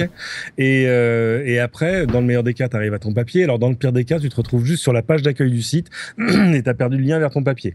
Euh, donc, euh, donc voilà, il y, a, y, a, quand même plein de choses à faire. Surtout quand on sait que par exemple dans la prochaine version d'iOS, il y aura déjà un adblocker. Oui, effectivement. sur, euh, oui, bah oui, c'est effectivement un signe euh, que, que c'est un problème. Euh, il y a, d'autres initiatives qui peuvent se, lier à cette idée de euh, payer pour le contenu. Euh, je, pense notamment à Blendle, qui est une, euh, tentative en, en Hollande, où ils ont créé un système auquel tous les médias hollandais se sont ralliés et qui permet de faire payer des, des micro-sommes. C'est vraiment du micro-paiement. Là, on parle de 25 centimes, 50 centimes, 1 euro, parfois un peu plus, mais ça peut descendre très bas. Euh, et ça fait un an qu'ils ont lancé et visiblement les résultats sont très très satisfaisants. C'est-à-dire qu'on s'inscrit sur Blendle une fois et euh, on peut ensuite décider de payer euh, ce que c'est pour l'article en question sur le moment, parce que tous sont dans le même système. Et visiblement, ça marche. Et moi, ça me ça me conforte dans cette idée que euh, les gens sont effectivement prêts à payer un prix raisonnable pour soutenir un, un, travail qu'ils apprécient vraiment. Et, c'est là le, la question et le problème, c'est qu'il faut que le travail soit de, suffisamment en phase avec le public pour qu'il l'apprécie et que le prix soit raisonnable euh, pour le produit qu'on obtient. Euh, alors, on, on, a euh, le prix, tu disais, de Gamecult Premium va de, je crois que c'est 3 ou 3,50 euros à 2,50 euros en fonction du dégressif. Et, et, et, on a, c'est par mois, quand on pense qu'un magazine, on le paye 5 ou 6 euros, je pense qu'effectivement, on est dans la fourchette de prix relativement raisonnable. Euh, et, et, du coup, on a effectivement cette idée que les gens sont prêts à payer, les mentalités sont un petit peu en train d'évoluer, euh, et on a souvent ce reproche qui est fait que euh, certains m'ont répondu sur Twitter quand vous avez fait votre annonce de Game Cult et que j'en ai parlé aussi. Certains me disaient ah oui, mais voilà, on va avoir euh, euh devoir payer pour, enfin si tous les sites se mettent à devenir payants, est-ce qu'on va, on va devoir payer pour tous les sites? C'est pas tenable et, et, tous les services et tous les trucs. Et moi, ce que je dis, c'est que euh, on n'est pas obligé de payer pour tout. Au contraire, euh, chacun mmh. ne va pas payer pour 10 euh, ou bah 15 ou 20 services. On bah va on va payer pour, euh, j'imagine, ceux qui seront prêts et ceux qui en auront les moyens paieront pour, je sais pas, 2, 3, 4, 5, 6, peut-être un peu plus services, mais tout le monde ne va pas payer pour tout, c'est une évidence. De la même manière que quand vous allez euh, au kiosque ou quand vous alliez au kiosque dans cette lointaine époque où on faisait de la news avec des arbres morts, euh, vous alliez au kiosque, vous achetiez pas tout le kiosque, vous achetiez un, deux, peut-être un journal, un magazine et voilà. Donc ouais, euh, mais on n'est plus habitué à faire des choix, tu comprends. mais le, le truc c'est que euh, pour des, des, initiatives comme celle-ci, même le rendez-vous tech, il est disponible gratuitement. Euh, personne n'est obligé de payer. Bon, je vous encourage à le faire et j'apprécie si vous le faites, mais il est disponible gratuitement. Le, le site de Gamecult, euh, il y a toute une partie qui est disponible gratuitement. Donc, euh, on n'est pas du tout obligé nos de payer. Concurrents, nos concurrents restent gratuits. En fait, le, le but, c'est aussi d'assumer qu'il y a une pluralité dans la presse Et surtout, euh, là, je pense qu'aujourd'hui, c'est difficile à, concevoir. J'ai reçu énormément de mails, hein, évidemment, tu t'en doutes, Patrick. Euh, depuis, depuis la semaine dernière, j'ai reçu peut-être des centaines de, mails. La plupart sont, plutôt positifs, mais il y en a quand même qui se plaignent effectivement de la, mort à petit feu d'une certaine époque un peu dorée, où euh, sur Internet, la pub était discrète, les sites étaient rentables et il y en avait plein. Et, mmh. euh, et, quelque part, pour eux, le payant et le gratuit, c'est plus une question philosophique que de business model. Et à cela, malheureusement, j'ai pas de réponse parce que je suis entièrement d'accord avec eux. C'est vrai que moi aussi, je m'accrocherai à la gratuité sur Internet, comme je m'accroche à la gratuité de l'eau potable euh, et à ce genre de choses. Euh, mais là, aujourd'hui, la, la, situation est telle qu'on veut pas devenir mauvais, on veut pas devenir mort. On propose juste aux gens justement d'avoir une alternative. Parce que, encore une fois, aujourd'hui, ça peut choquer de payer. Mais si demain la presse euh, s'appauvrit parce qu'elle n'a plus d'argent, les sites vont fermer. Euh, moi j'ai deux concurrents qui ont fermé depuis, euh, depuis 18 mois. Hiring for your small business? If you're not looking for professionals on LinkedIn, you're looking in the wrong place. That's like looking for your car keys in a fish tank. LinkedIn helps you hire professionals you can't find anywhere else, even those who aren't actively searching for a new job but might be open to the perfect role. In a given month, over 70% of LinkedIn users don't even visit other leading job sites. So start looking in the right place. With LinkedIn, you can hire professionals like a professional. Post your free job on linkedin.com slash people today. There's never been a faster or easier way to start your weight loss journey than with PlushCare. PlushCare accepts most insurance plans and gives you online access to board-certified physicians who can prescribe FDA-approved weight loss medications like Wigovi and Zepbound for those who qualify. Take charge of your health and speak with a board-certified physician about a weight loss plan that's right for you. Get started today at plushcare.com slash weight loss. That's plushcare.com slash weight loss. plushcare.com slash weight loss. qui appartient au groupe M6, excusez du peu, euh, qui, qui c'était jeuxvideo.fr qui a fermé au mois de mai, euh, et euh, il y en aura probablement d'autres. Euh, si dans 5 ans on se réveille et que tout ce qui nous reste c'est un site par média, enfin par, euh, par secteur, qui est condamné lui-même à faire des top 10 et du public rédactionnel à gogo, je suis certain, certain et absolument certain que les joueurs sortiront l'argent de leur poche spontanément pour recréer un média parce que eux-mêmes, ce sera un peu le modèle à Kickstarter, c'est qu'ils n'ont pas voulu payer quand ils avaient le choix de ne pas le faire et finalement quand ils ont vu que euh, bah, l'évolution naturelle des choses, le sens de l'histoire avait éradiqué le média qu'ils aimaient, ils ont dû ressortir de l'argent pour le refinancer à partir de zéro. Alors que nous, ce qu'on fait actuellement, c'est qu'on anticipe cette étape-là et on crée le média avant qu'ils nous le payent et on va, proposer aux gens bah, de sortir l'argent. Rendez-vous tech, typiquement, Patrick, t'as beau être passionné, t'as beau être motivé, ce que tu veux, si demain tu n'avais plus assez d'argent pour le faire, tu te retrouves dans une situation assez difficile où tu devras en faire moins ou alors ne plus en faire. Et au final, bah, tes, euh, tes utilisateurs se diraient Oh la vache, si j'avais seulement sorti un seul euro, je l'aurais encore et je pourrais l'écouter euh, plusieurs fois par mois. Et, c'est ça, en fait. On veut pas faire du chantage émotionnel, mais on se rend bien compte que nous, en fait, on est les premiers témoins du changement qui est en train de se produire sur Internet et que euh, je pense que personne ne gagnerait à ce que Gamecult se mette à faire de la merde, se mette à vendre son âme ou simplement ferme ses portes, euh, parce que les gens après peut-être on, leur manquerait et ils nous réclameraient l'année suivante. Donc on veut juste leur laisser le choix de se dire on a besoin de cet argent pour être meilleur. On va pas se contenter d'être le site de 2005 mais juste payant. C'est pour ça que je récuse un peu l'idée euh, que Gamecult passe payant, parce que là on va faire un autre Gamecult. Celui-ci naîtra payant et mourra payant s'il doit mourir un jour. Euh, mais en attendant, le site gratuit, les tests, les news, les previews que j'évoquais au départ et qui font l'ADN du site restent gratuits. Mmh. Ça, c'est important de le signaler. Et on n'est pas à une situation où on fait payer ce qui était gratuit hier. Bah, effectivement, oui, c'est sûr que euh, tu, tu, parles de moi. Je, c'est pas que le, le, le, le rendez-vous tech. Je sais pas s'il disparaîtrait s'il y avait pas d'argent, mais c'est sûr que euh, aujourd'hui, dans la situation dans laquelle je me suis mis euh, plein d'espoir, euh, ça serait compliqué de continuer à faire la même chose s'il n'y avait pas le soutien des auditeurs qui heureusement euh, sont bien présents et, c'est pour ça que moi je suis plutôt optimiste en fait. Euh, moi je pense que euh, c'est pas que les, mentalités se transforment d'un jour à l'autre, mais j'ai l'impression qu'il y a effectivement cette tendance de, fond qui fait que les gens se rendent compte que non, on va pas payer pour tout, non, on va pas forcément payer pour ce qu'on a aujourd'hui ou mais euh, de temps en on, on, est en train de dépasser un petit peu l'idée que tout doit être gratuit tout le temps pour tout le monde. Entre parenthèses, on sait bien que quand le service est gratuit, c'est vous le produit, donc c'est même pas complètement gratuit. Ça, c'est encore un autre débat. J'aime euh, pas quand on dit ça. Je trouve ça toujours très très emporte-pièce. Tu vois ce que je veux dire À vrai dire, je suis d'accord avec toi, ouais. Ça veut dire que tous toi. les trucs qui sont financés par la publicité, t'es devenu un produit. Ouais, non, bah tu sais, même le truc bah, que t'achètes en, en théorie, il est bourré oui. de pub. Hmm. Pourtant, c'est bien lui, c'est bien toi qui l'achètes. Enfin, donc c'est euh, ouais, c'est un, un, peu voilà, ça, ça, me semble un peu rapide et ça recouvre plein de situations qui n'ont rien à voir les unes avec les autres. Bah, disons que surtout, il y a une certaine valeur à ce type de service. Je veux dire, euh, il y, a, il y, a, plein de services et, et, plein de gens qui utilisent des services ou qui euh, fréquentent des sites ou, ou, écoutent des podcasts qu'ils ne paieraient pas si c'était euh, si c'était payant et ils n'en s'en porteraient pas plus mal. Bah, Donc, souvent, surtout, on n'a pas le voilà, choix. Et ça rend des, en fait. ça, bien sûr, bien sûr, mais même pour ceux où, où on a le choix, mais mais bon, bref, sans, sans, faire toute la le, le, discours sur le, le gratuit payant, moi j'ai une question et je sais que tu vas pas pouvoir répondre en, en grand détail, Thomas.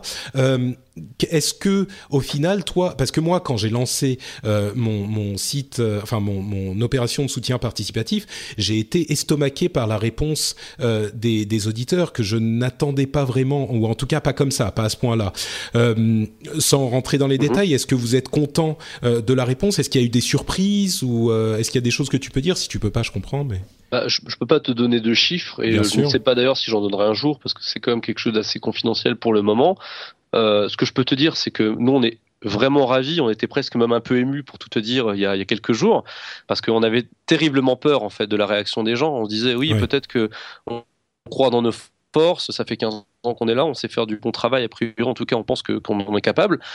Euh, mais est-ce qu'on peut se permettre de venir face à des gens qui n'acceptaient même plus d'afficher la pub chez nous? C'est-à-dire que vraiment, ils étaient, euh, même s'ils savaient que ça, allait, ça nous condamnait à une mort certaine, euh, c'est des gens qui, bah, parce qu'ils ils en avaient marre de la pub, avaient activé le blog. On se disait, voilà, on va faire un, public qui justement euh, est très méfiant, est très sélectif et très exigeant, et on va lui proposer quelque chose. Et, la réponse, aussi bien côté chiffres, euh, là je suis en train de les réunir, euh, que côté feedback, j'ai reçu des, centaines et des centaines de tweets, de mails, euh, on a reçu énormément d'amour et nous on est vraiment très contents des premiers chiffres et des premiers retours. Ça valide en tout cas l'idée qu'il y avait un public qui était aujourd'hui pas adressé, euh, qui était qui bâillonné en fait sur internet et qui pouvait pas justement se retrouver sur un média de fond sur le jeu vidéo. Euh, peut-être il s'agit d'une population assez faible, peut-être qu'elle ne nous permettra pas d'amortir le modèle lui-même, euh, mais en tout cas l'idée d'aller dans cette direction a été déjà prévalidée par les premiers retours, euh, et, et, je pense que quand on a fait l'expérience, non seulement au lancement, mais sur la durée, c'est-à-dire que tu as vu aussi qu'à un moment, quand tu te fiches pas de la gueule des gens, et quand tu vraiment te cherches, cherches à être, à être bon et à être régulier et à être honnête et transparent sur ce que tu fais, euh, bah nous on va essayer d'emprunter le même chemin, se dire voilà on va, changer juste quelques règles à notre métier traditionnellement, on va être probablement plus proche aussi des gens parce qu'on va apprendre de nos erreurs, on n'était pas suffisamment et, euh, et, et j'ai bon espoir qu'on qu embraye très rapidement sur une croissance structurelle avec euh, Gamecube Premium qui permettra de sortir quelques dizaines, centaines, milliers d'abonnements par an supplémentaires, en tout cas j'espère, et, et, et de se développer. En tout cas, nous, notre but maintenant, notre seule concentration et notre seul objectif, c'est qu'on a des lecteurs qui ont payé pour nous lire, et ça, c'est une pression qui est incroyable et qu'on n'avait ouais, jamais vue. C'est sûr, oui. Et, et qu'aucun aucun concurrent ne connaît, parce que là, désormais, on a un chiffre d'affaires qui a été généré euh, dès le départ par ces abonnements-là. Euh, donc, nous, on s'est réunis à la rédaction, on a dit maintenant, c'est le début euh, du reste de notre vie d'un point de vue éditorial, c'est que maintenant, on va adresser des gens qui attendent d'en avoir pour leur argent. On, nous, on s'est mis au boulot, on, on publie des articles encore euh, pendant ce 14 juillet, on va, en, on va en faire davantage, et on acceptera très bien l'idée que les gens ne s'abonnent plus parce qu'ils ne sont pas contents, parce qu'ils estiment que s'ils n'ont pas eu assez pour leur argent, parce que ça c'est la règle fondatrice de notre métier, c'est-à-dire on crée quelque chose, et si les gens estiment que c'est pas assez bon, bah très bien, je préfère faire ça plutôt qu'ils nous ont pas trouvé sur Google ou parce que on n'a pas été assez euh, on avait juste euh, X millions de visiteurs uniques et qu'en fait si tu as un million de visiteurs uniques tu as un petit site en France. Voilà ces règles là je, je les accepte pas. Par contre, oui. la règle qui fait que la satisfaction des lecteurs est au centre de l'offre, ça par contre c'est un truc qui me, qui me tient vraiment à cœur. Oui. Pour te répondre, on est très content et très flatté de, de, de la première réponse des lecteurs.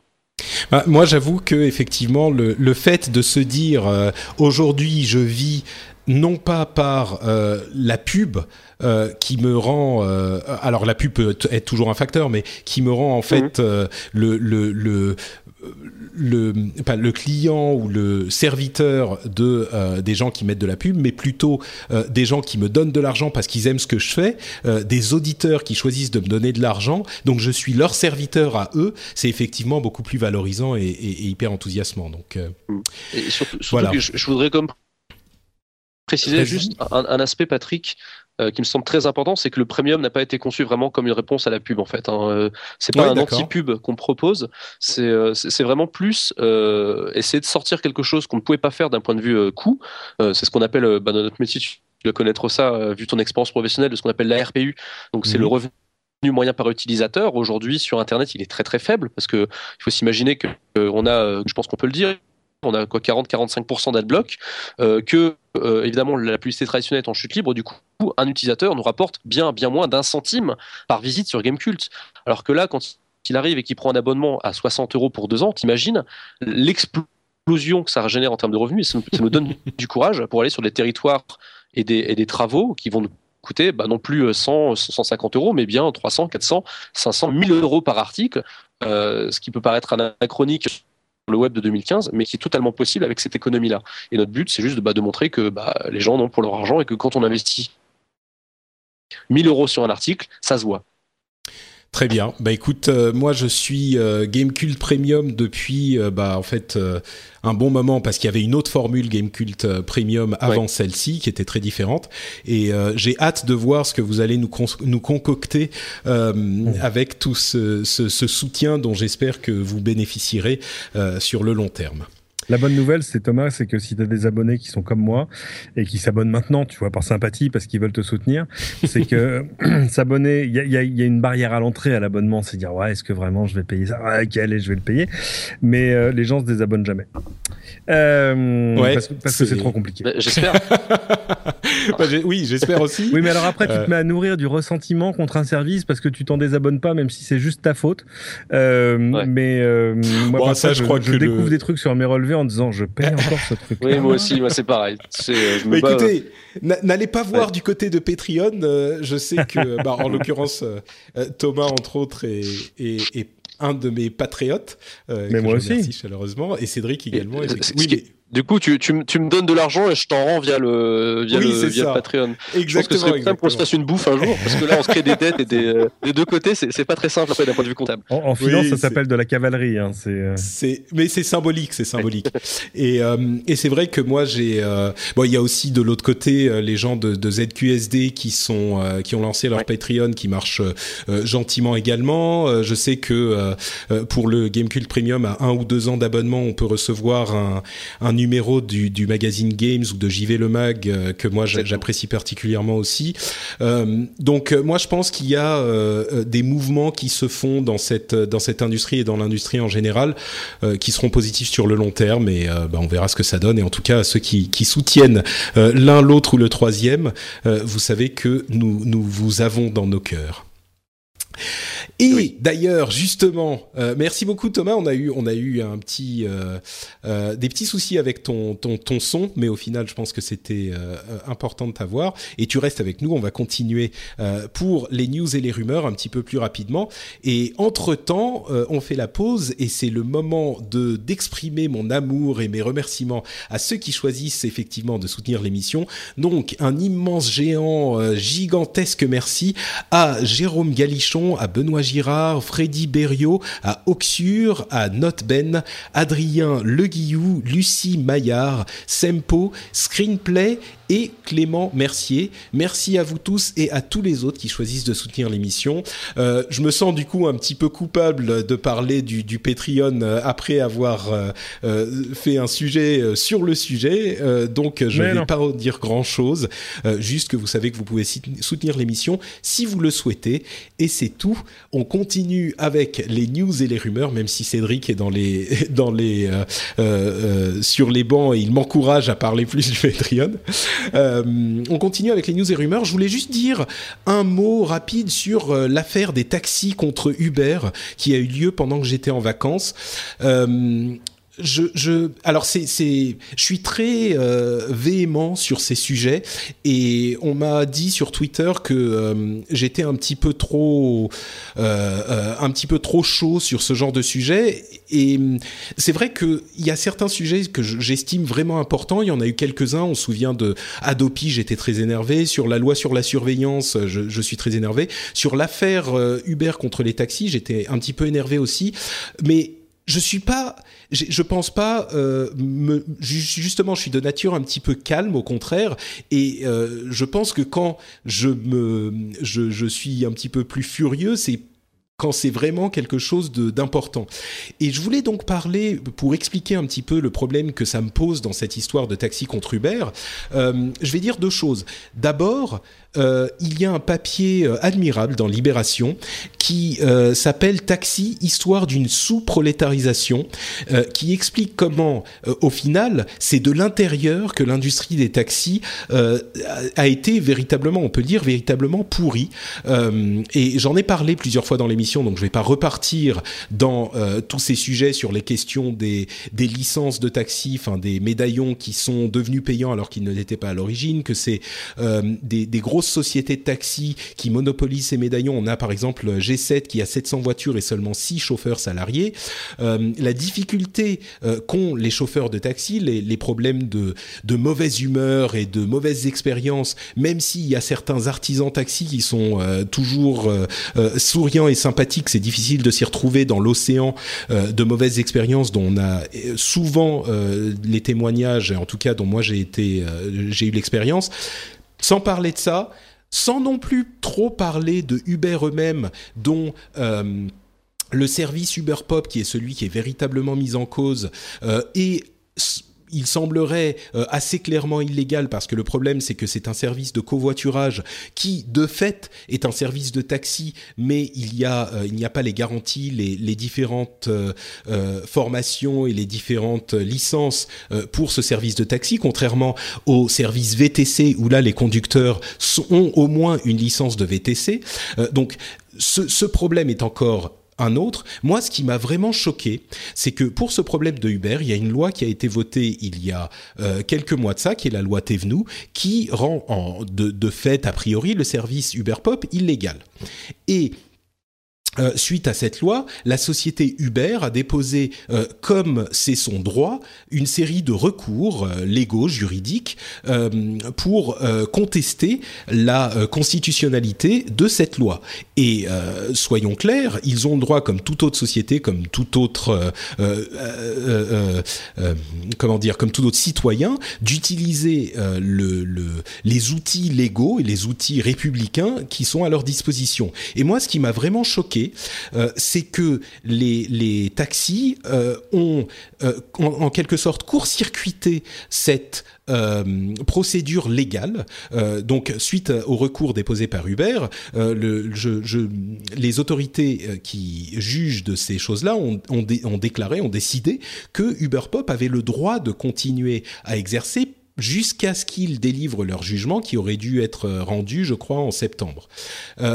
Et donc les, les taxis sont allés euh, non seulement manifester, mais aussi euh, brûler des, des, des, voitures, tabasser. On l'a vu, c'est certainement des extrêmes et on peut pas généraliser, mais il n'empêche que c'est euh, l'image que ça a renvoyé euh, et, et la, la, nature de la, une partie de la nature de la de l'action qui était extrêmement violente. Même s'ils n'ont pas tabassé grand monde, ils ont quand même brûlé des voitures et encore une fois, je comprends qu'il est difficile, qu'il n'est pas souhaitable de mettre tout le monde dans le même sac, mais à côté de ça, euh, la procédure légale est en cours. Elle va être résolue euh, dans quelques mois. Et certes, euh, ce que fait Uber est un petit peu, ils utilisent toutes les armes légales qu'ils ont, et on sait qu'ils sont extrêmement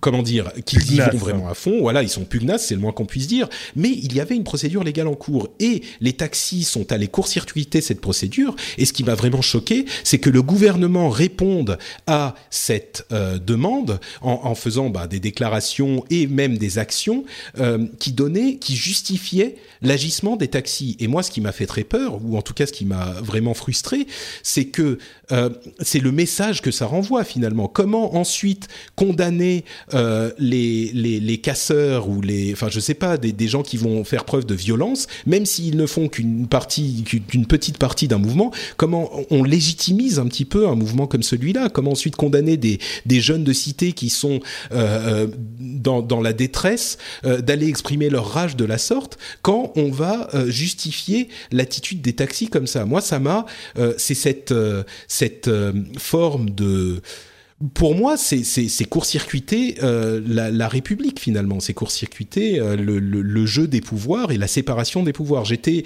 vraiment vraiment frustré par cette histoire. Euh, et, il se trouve qu'ensuite Uber a annoncé la suspension du service Uber Pop. C'est leur prérogative, à mon sens. Bon, j'ai pas à juger de la chose, mais au-delà même de tout ça, euh, je pense qu'il est important de, de, parler de la raison pour laquelle c'est tellement important et pourquoi euh, j'ai tous ces problèmes tellement à cœur.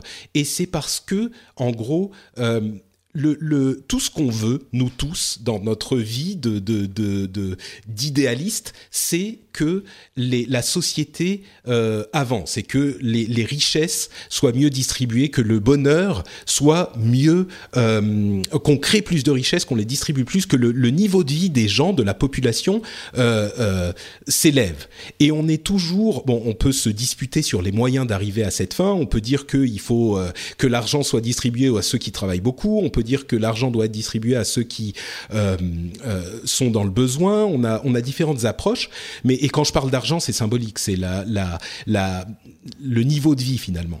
Et dans tout ça, ce dont on doit bien se rappeler, euh, et, si on quitte un petit peu la vision euh, de très près qu'on a dans les problèmes au, moment où ils se produisent, c'est que Internet, l'informatique en général et l'Internet en particulier, ont été un vecteur de progrès absolument invraisemblable. C'est sans doute ce qui a amené le plus de progrès depuis je sais pas, l'électricité. On a aujourd'hui un monde où on a accès à toute la connaissance du monde euh, en, un instant. On a accès à euh, toute la musique du monde en un instant. On a des, des, des, vidéos, enfin accès à presque toute la vidéo du monde. Euh, hyper simplement et, très bon marché, même si certains estiment que c'est encore trop cher. Donc, il y a une, une amélioration du, du, niveau de vie qui a été uniquement rendu possible grâce à Internet. Et on a euh, des gens qui, euh, soit parce que ce sont des, des, industries vieillissantes qui ne veulent pas changer, soit parce que ce sont des hommes politiques qui ne comprennent pas ces choses-là, euh, qui mettent des bâtons dans les roues de ces évolutions. Et le problème, c'est qu'elles ne s'arrêtent pas. Ça ne sert, ces évolutions, qu'à casser les roues ou qu'à ralentir les roues. on voit Adopi, qui était un autre moment où, où moi j'étais particulièrement véhément, on voit les effets qu'ont eu Adopi. les effets été nuls. On a euh, le, téléchargement qui n'a certainement pas baissé. Euh, ce qu'on critiquait sur Adopi, qui était le, fait dans la pratique de rendre la chose, enfin l'impossibilité d'avoir des juges qui allait euh, couper Internet aux gens, qui était la grande, euh, le grand bâton que, que brandissait Adopi. Évidemment, ça ne s'est jamais produit. Euh, on voit qu'Adopi doit plusieurs millions d'euros au FAI parce qu'ils étaient censés payer pour tout ce travail supplémentaire que nécessitait le, la, la collecte des adresses IP.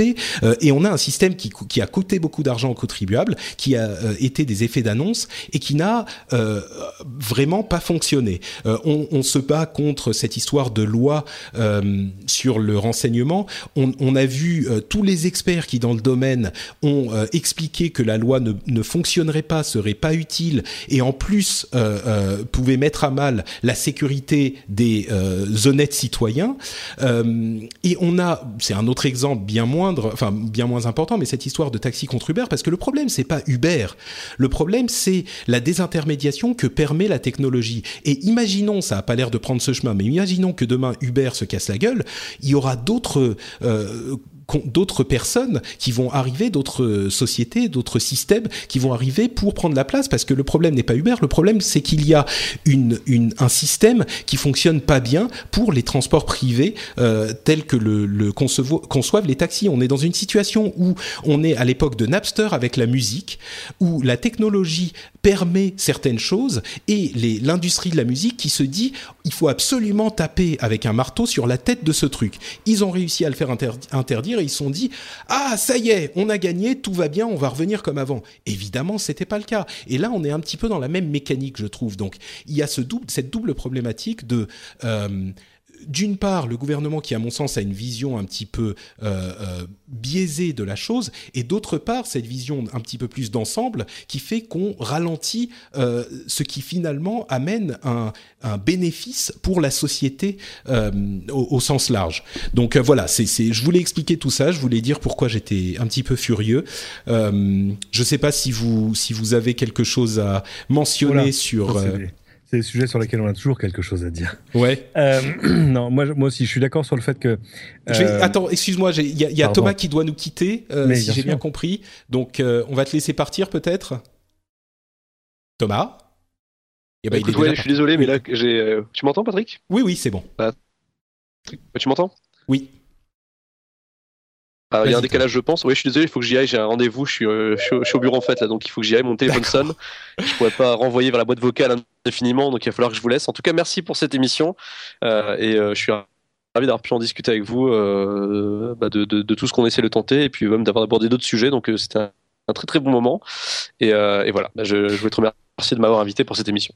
Merci beaucoup Thomas. Bon courage pour tes rendez-vous et on se retrouve bientôt. Salut. Ciao. Salut. Merci. Salut. Ciao. Euh, donc, tu disais, oui, donc je disais, Cédric, oui. Il y, a, y a eu, y a, enfin, tout ce sujet a été traité à l'envers, c'est-à-dire euh, pourquoi est-ce que s'il y avait déjà des villes en France qui avaient pris des dont, dont, les préfets avaient pris des arrêtés contre Uber Pop en disant que c'est le, le, but du préfet c'est de c'est de sauvegarder l'ordre public. Donc euh, au nom de la sauvegarde de l'ordre public tu peux faire plein de choses. Euh, mais enfin il... oui il est quand même un petit peu surprenant que quand il y a des agresseurs qui vont mais bien sûr ça aurait dû être fait la veille de la grève des taxis et pas le lendemain. Parce que parce que d'abord, ça aurait peut-être euh, évité euh, tout ce qu'on a vu, parce qu'on a quand même vu des choses ahurissantes, euh, des taxis. Moi, je voyais euh, ça de la Finlande, mais j'étais. Ah, mais c'est des, des, choses ahurissantes, des taxis qui jettent des pavés sur des voitures, qui étaient même pas des Uber Pop, hein, qui étaient des VTC, euh, sur l'autoroute. Enfin, là, on est chez les fous. Des voitures brûlées, des voitures retournées, très peu d'Uber Pop finalement, parce que moi, je regarde. C'est drôle, moi, je, je démarrais Uber de temps en temps sur mon téléphone pour voir s'il y avait encore des Uber Pop dans la rue. Il y en avait, mais évidemment autour de la porte Maillot, là où il y avait tous les taxis, il y avait pas d'Uber Pop, hein, soyons clairs. Et euh, voilà, donc tout, tout, ça était vraiment à, contre-courant. Euh, en plus, euh, ça, agit, ça fait une espèce d'amalgame, je pense, dans l'esprit des gens, parce que savoir que Uber Pop c'est différent d'Uber X, qui est différent d'Uber Berlin, de tout ça, les gens comprennent pas.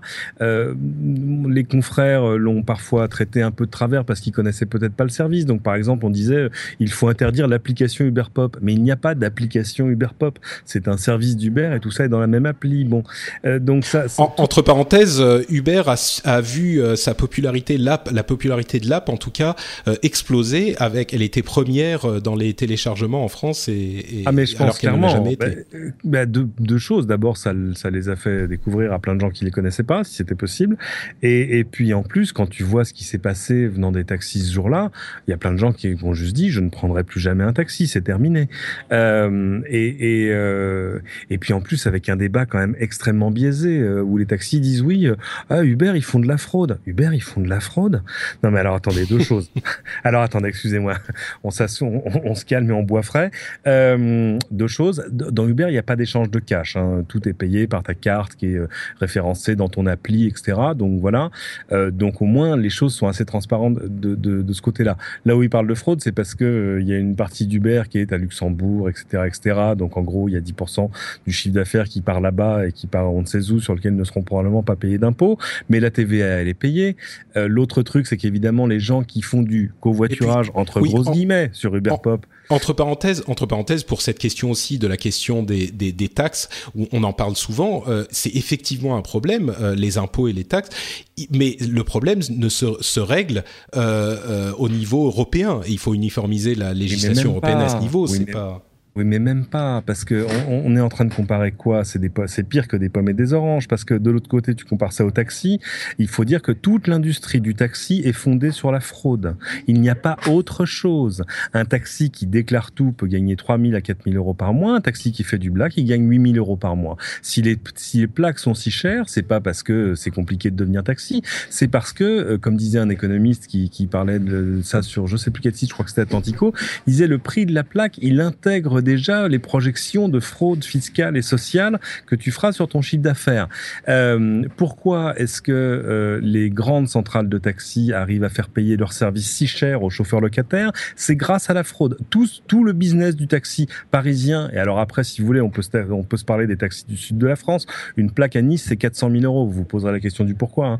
Euh, tout ce business est fondé sur la fraude. Donc on va arrêter de dire, ah, attendez, il y a 10% du chiffre d'affaires qui va pas être soumis à l'impôt. Ouais, enfin d'accord d'accord. enfin, euh, au moins, au moins, ce chiffre d'affaires, il ne peut pas être pas déclaré. C'est-à-dire que il y a aucun échange de cash et euh, par par définition, dans Uber, la machine à carte bleue, elle fonctionne toujours parce qu'il n'y en a pas besoin et qu'elle est intégrée dans l'appli. Euh, donc, le nombre de, pour ceux qui sont pas parisiens et qui savent pas, euh, le, les, les taxis, euh, pour trouver un taxi qui a une machine à carte bleue qui fonctionne, c'est vraiment la, la, croix et la bannière. Généralement, ah c'est simple, elle fonctionne pas on se retrouve dans des situations ubuesques quand vous, dites avant d'entrer dans le taxi, vous avez une machine. Ouais, ouais j'ai une machine. Puis euh, en route, il vous dit ah oui, en fait, elle ne marche pas. Ah oui, d'accord. C'est quand même un peu, un peu, comme un mec dans la rue qui vous dit, qui vous dit, vous avez l'heure? Ouais, ouais, et il continue de marcher.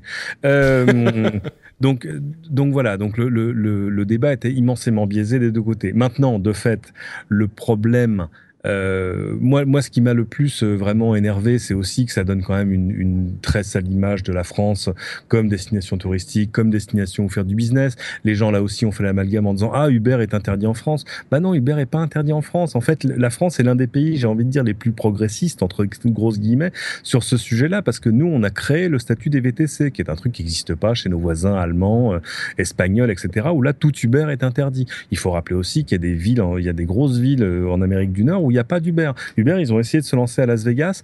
À Las Vegas, la police des transports, elle, appartient au taxi. Donc, je te raconte pas comment ça s'est passé.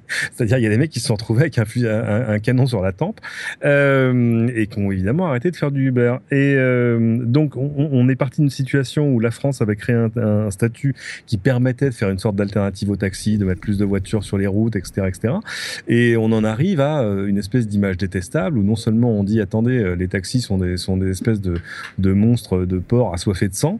Euh, et, et, de l'autre côté, c'est impossible de faire du business en France. Les deux sont pas vrais. Les deux sont évidemment à, très gros traits, mais c'est immensément regrettable. Moi, la, chose pour la raison pour laquelle ça m'inquiète pour la suite, c'est parce que euh, on est on est vraiment dans l'espèce de de soutien à des espèces de, de baronnies euh, indues d'ailleurs, parce que quand tu regardes de fait le, papier dont tu parlais dans Libération, euh, c'est un papier, il faut le dire, il a 20 ans. Hein. sur euh, sur la le, sur comment on comment on en est arrivé là. Euh, c'est absolument euh, inacceptable. Ce qui va se passer dans l'avenir, c'est quand même qu'on va se retrouver face à cette espèce de révolution annoncée du monde du travail, où, euh, euh, si on en croit les études de l'université d'Oxford, dans 20 ans, 47% des emplois américains seront remplacés par des machines et des logiciels. Et donc, on va arriver à, un moment dans l'histoire où tu pourras retourner la question dans tous les sens et il n'y aura plus de travail pour tout le monde. Loin de là. C'est-à-dire qu'il y aura une telle création de richesse de la part des machines que le, le travail deviendra quelque chose d'inutile pour des pans entiers de l'économie. Et alors là où jusque-là, c'était quand même quelque chose qui arrivait plutôt euh, en bas de l'échelle euh, sociale et, et de l'échelle de, de, qualification des emplois. C'est-à-dire, euh, voilà, c'était ce qu'on disait dans les années 70, un robot en plus, un emploi en main, en moins, c'est-à-dire le robot qui fait la peinture des tôles dans une dans une usine de voiture, bah ouais, il remplace quelques emplois. Oui, oui sauf qu'on s'est aperçu que ça avait des, enfin, il y avait d'autres emplois qui se créaient ailleurs, dans les services notamment. Et... Mais bien sûr, c'est exactement ce qui s'est passé. Ce qui s'est mm. passé après la, la, deuxième révolution industrielle, c'est que voilà, les gens sont allés chercher de l'emploi là où il y en avait dans des trucs qui sont moins délocalisables, etc. Et puis plus, voilà, en, clair, les services. Or, cette nouvelle révolution du travail, elle va, elle, aller grignoter directement dans les emplois de la classe moyenne. C'est-à-dire, euh, je me souviens plus, j'ai plus le classement sous les yeux, mais euh, il y avait une espèce de, classement inversement proportionnel au danger dans lequel ton emploi est dans l'avenir. Et des emplois qui pourraient disparaître entièrement, qui sont des, emplois de service, je sais pas, tu vois, vendeurs dans l'immobilier. Euh, imagine un peu ce qui est arrivé aux agents de voyage depuis 20 ans.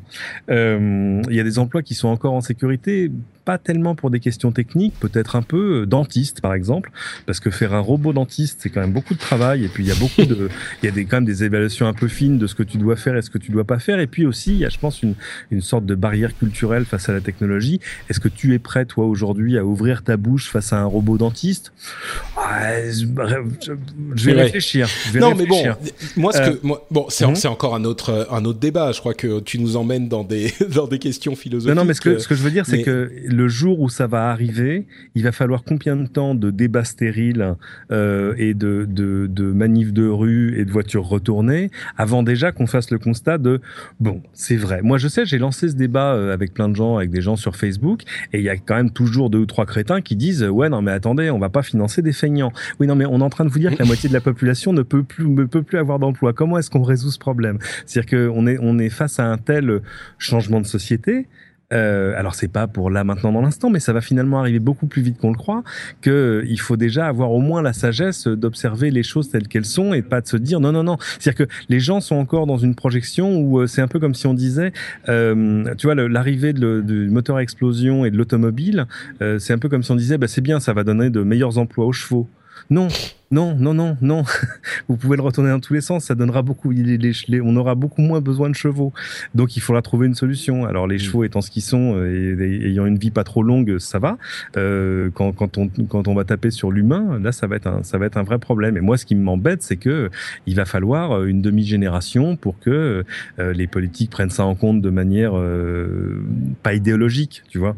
mais mais j'ai assez peu confiance, j'ai envie de dire, dans la population en général et dans les politiques en particulier pour arriver à anticiper ces problèmes. Ça, il va falloir attendre. Quand tu regardes la dette grecque, euh, ça fait quand même cinq ans qu'on savait qu'un jour il y aurait un jour comme ça et qu'il fallait le faire de manière euh, de manière honnête et posée. Et encore, ce qui s'est passé ce week-end est quand même euh, une espèce de catastrophe terrible. Enfin ouais, bon. bon ça c'est encore un autre. Donc voilà, quand je vois quand on, comment on traite aujourd'hui des petits problèmes, parce que Uber Pop c'est un petit problème, c'est une, une, petite chose, euh, sauf si t'es VTC ou taxi.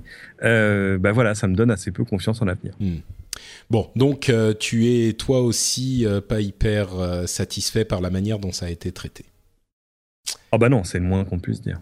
Même si, euh, même si euh, le, le, le, problème, c'est qu'Uber, c'est pas, euh, tu vois, c'est pas la blanche colombe non plus. Uber, c'est quand même mm. des cow-boys. ah oui, oui, non, mais c'est clair, oui. Ils, avec... il, tirent d'abord, ils, ils, posent les questions après, mais ouais, ils tirent figurativement, tu vois, ils vont pas brûler les voitures. On va dire. non, non, c'est vrai. Et puis, enfin voilà, Uber a plein de trucs formidables et plein de trucs détestables. leur façon de faire des affaires, même par rapport à leurs chauffeurs aussi, hein, c'est oulala. avec en plus à, à, leur tête un, un garçon qui est puissamment désagréable. Euh, je le sais pour l'avoir rencontré plusieurs fois. Mm. Et euh, donc voilà, il y a, rien qui sauve dans l'ensemble. Mais non, c'est sûr, mais mais en même temps, moi, ce qui me... de ça et à dire bon, Uber n'est que l'expression d'une possibilité, et du, de la rencontre d'une offre et d'un besoin. Il va falloir trouver des solutions. Maintenant, de fait, je pense pas que euh, je pense je pense pas qu'Uber Pop va, va réchapper de ça parce qu'on va arrêter de se mentir. C'est pas du covoiturage. On, on est d'accord, mais effectivement, pour moi, la, la, la chose était déjà tu vois, la, la, décision de justice était en cours d'être prise.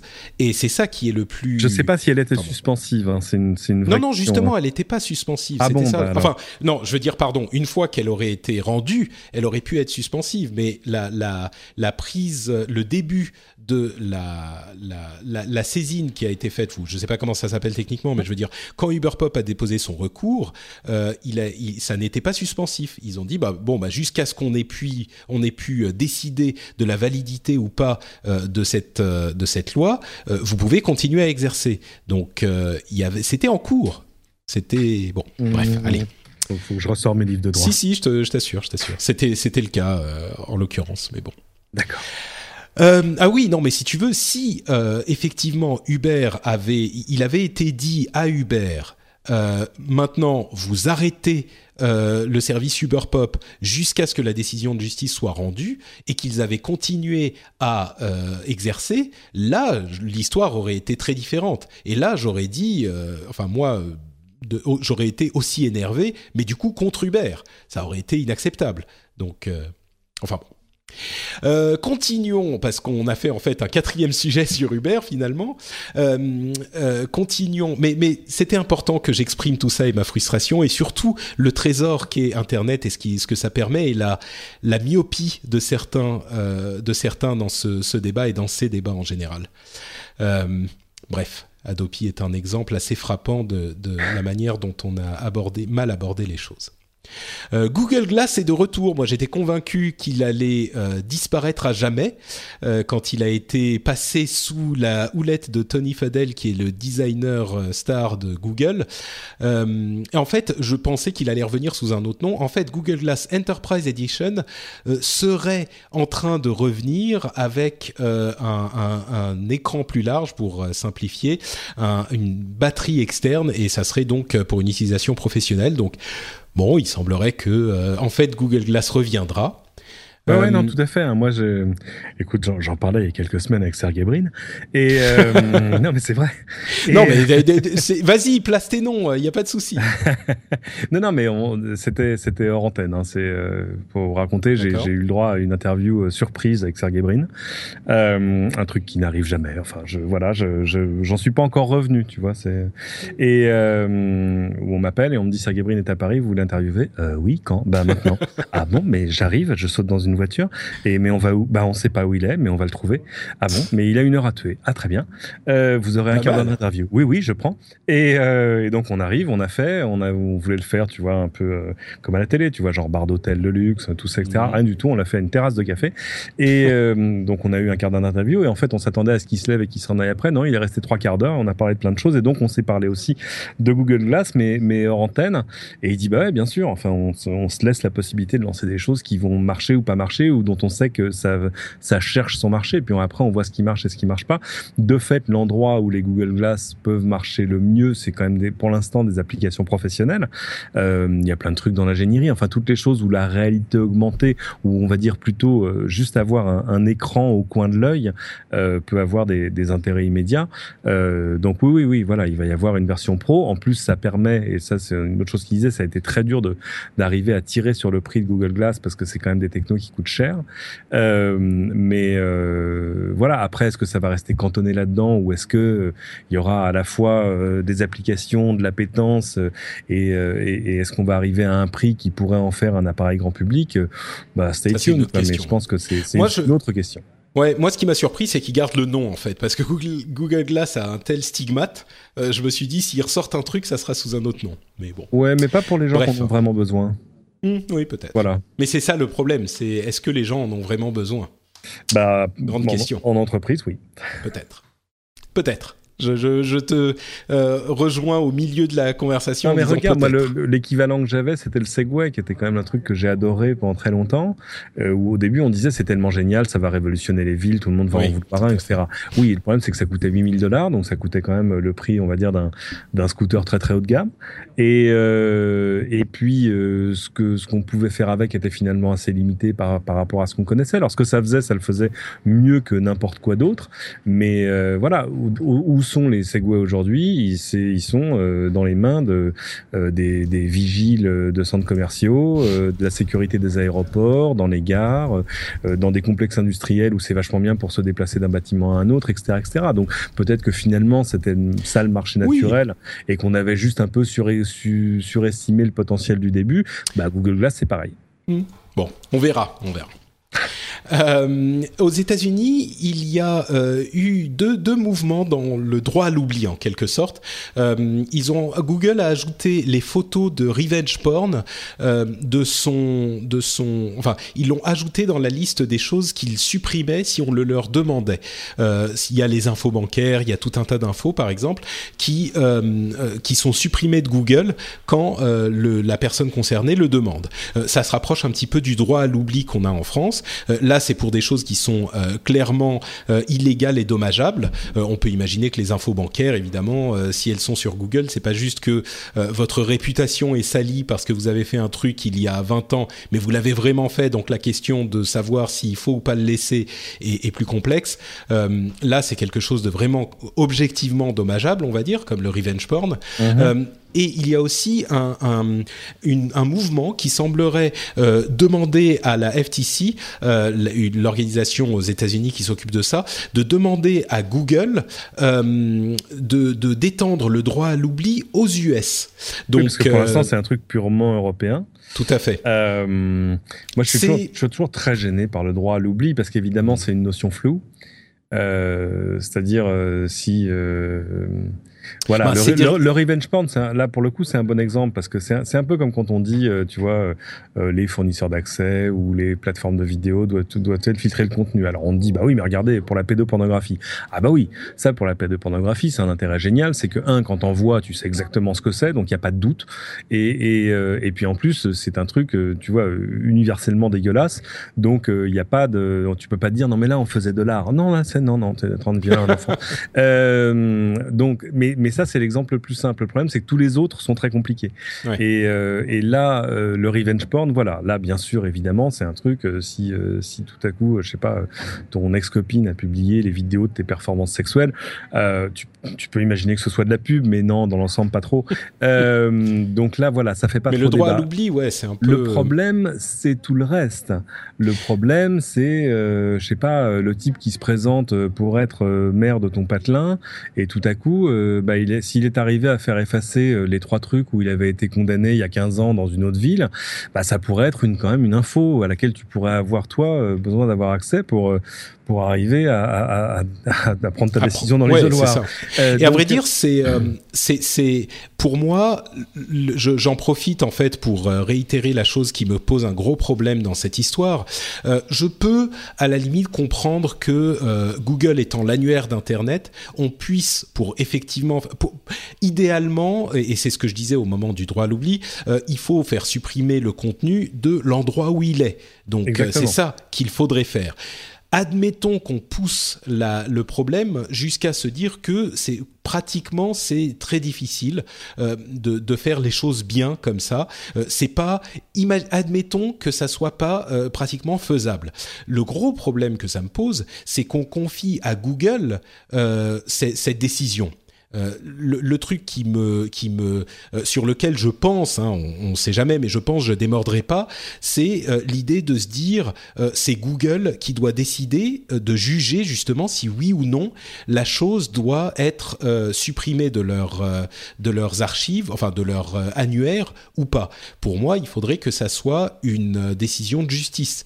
Bah oui, mais c'est compliqué parce que personne ne veut en, en, passer par la justice pour des raisons de, de coût de procédure et, et et donc on demande à Google de prendre des décisions sur des arguments subjectifs. Bah c'est ça. Et, et, alors, moi ça me pose un plus gros problème. Ah mais bien sûr, c'est là aussi c'est fait avec les pieds, mais euh, mais c'est un peu comme quand on dit aux, aux fournisseurs d'accès que c'est eux qui vont être le, le bras armé d'Adopi et qu'on les qu'on les indemnise pas derrière. Là il est même pas prévu d'indemniser Google, ils sont quand même bien sympas. C'est je sais pas combien de gens ils ont embauché pour arriver à traiter ça parce que c'est des dizaines et des dizaines et des dizaines de milliers de demandes euh, dans toute l'Europe. Ouais, c'est des millions euh, de demandes, oui. Oui c'est ça. Donc c'est quand même extrêmement compliqué. Il y, a, il y a probablement des choses qui font pas débat. Ils ont dû établir des, des guidelines internes en disant bon ça y a ça c'est normal, ça il y a pas de souci. Euh, C'est-à-dire euh, je sais pas euh, la photo, euh, je sais pas la photo de moi bourré dans une boîte de nuit euh, en train de vomir il y a 15 ans. Ouais ça c'est voilà, il a mérité de l'oublier. Est-ce que on est face de l'index des papiers de presse qui aurait trait une, une décision de justice me concernant? J'espère que non. Euh, mais, mais c'est ça temps, le problème, c'est que c'est Google qui a dû établir ses propres règles. C'est même pas, Imagine, je, je, je, vais en prison pour une histoire euh, saumâtre, euh, j'en ressors 25 ans après, j'ai envie de refaire ma vie.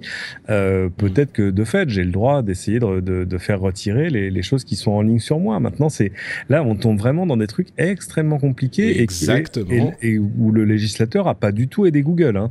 Ben, c'est ça, c'est ça le problème. C'est, on demande à Google de prendre ces décisions-là, et, et pourtant, on se plaint que Google a un pouvoir trop important et prend trop de place. Enfin, Bon, bref, c'est le débat sur la question du droit à l'oubli, mais il semblerait que cette idée qu'on pensait euh, extrêmement européenne, euh, finalement, est en train de faire son, son petit bonhomme de chemin euh, ailleurs également, ou en tout cas, il y a des gens, je pense pas que ça passe aux États-Unis, mais on ne sait jamais, peut-être. Euh, Hélène Pao, vous savez qui est Hélène Pao? Sans doute pas. C'est la présidente de Reddit et on va très rapidement parler donc de Reddit et de Hacking Team, euh, qui sont deux des gros scandales qui ont eu lieu ces dernières semaines. Euh, Reddit en fait est un site euh, qui est très très très populaire aux États-Unis ou dans le monde, un petit peu moins en France.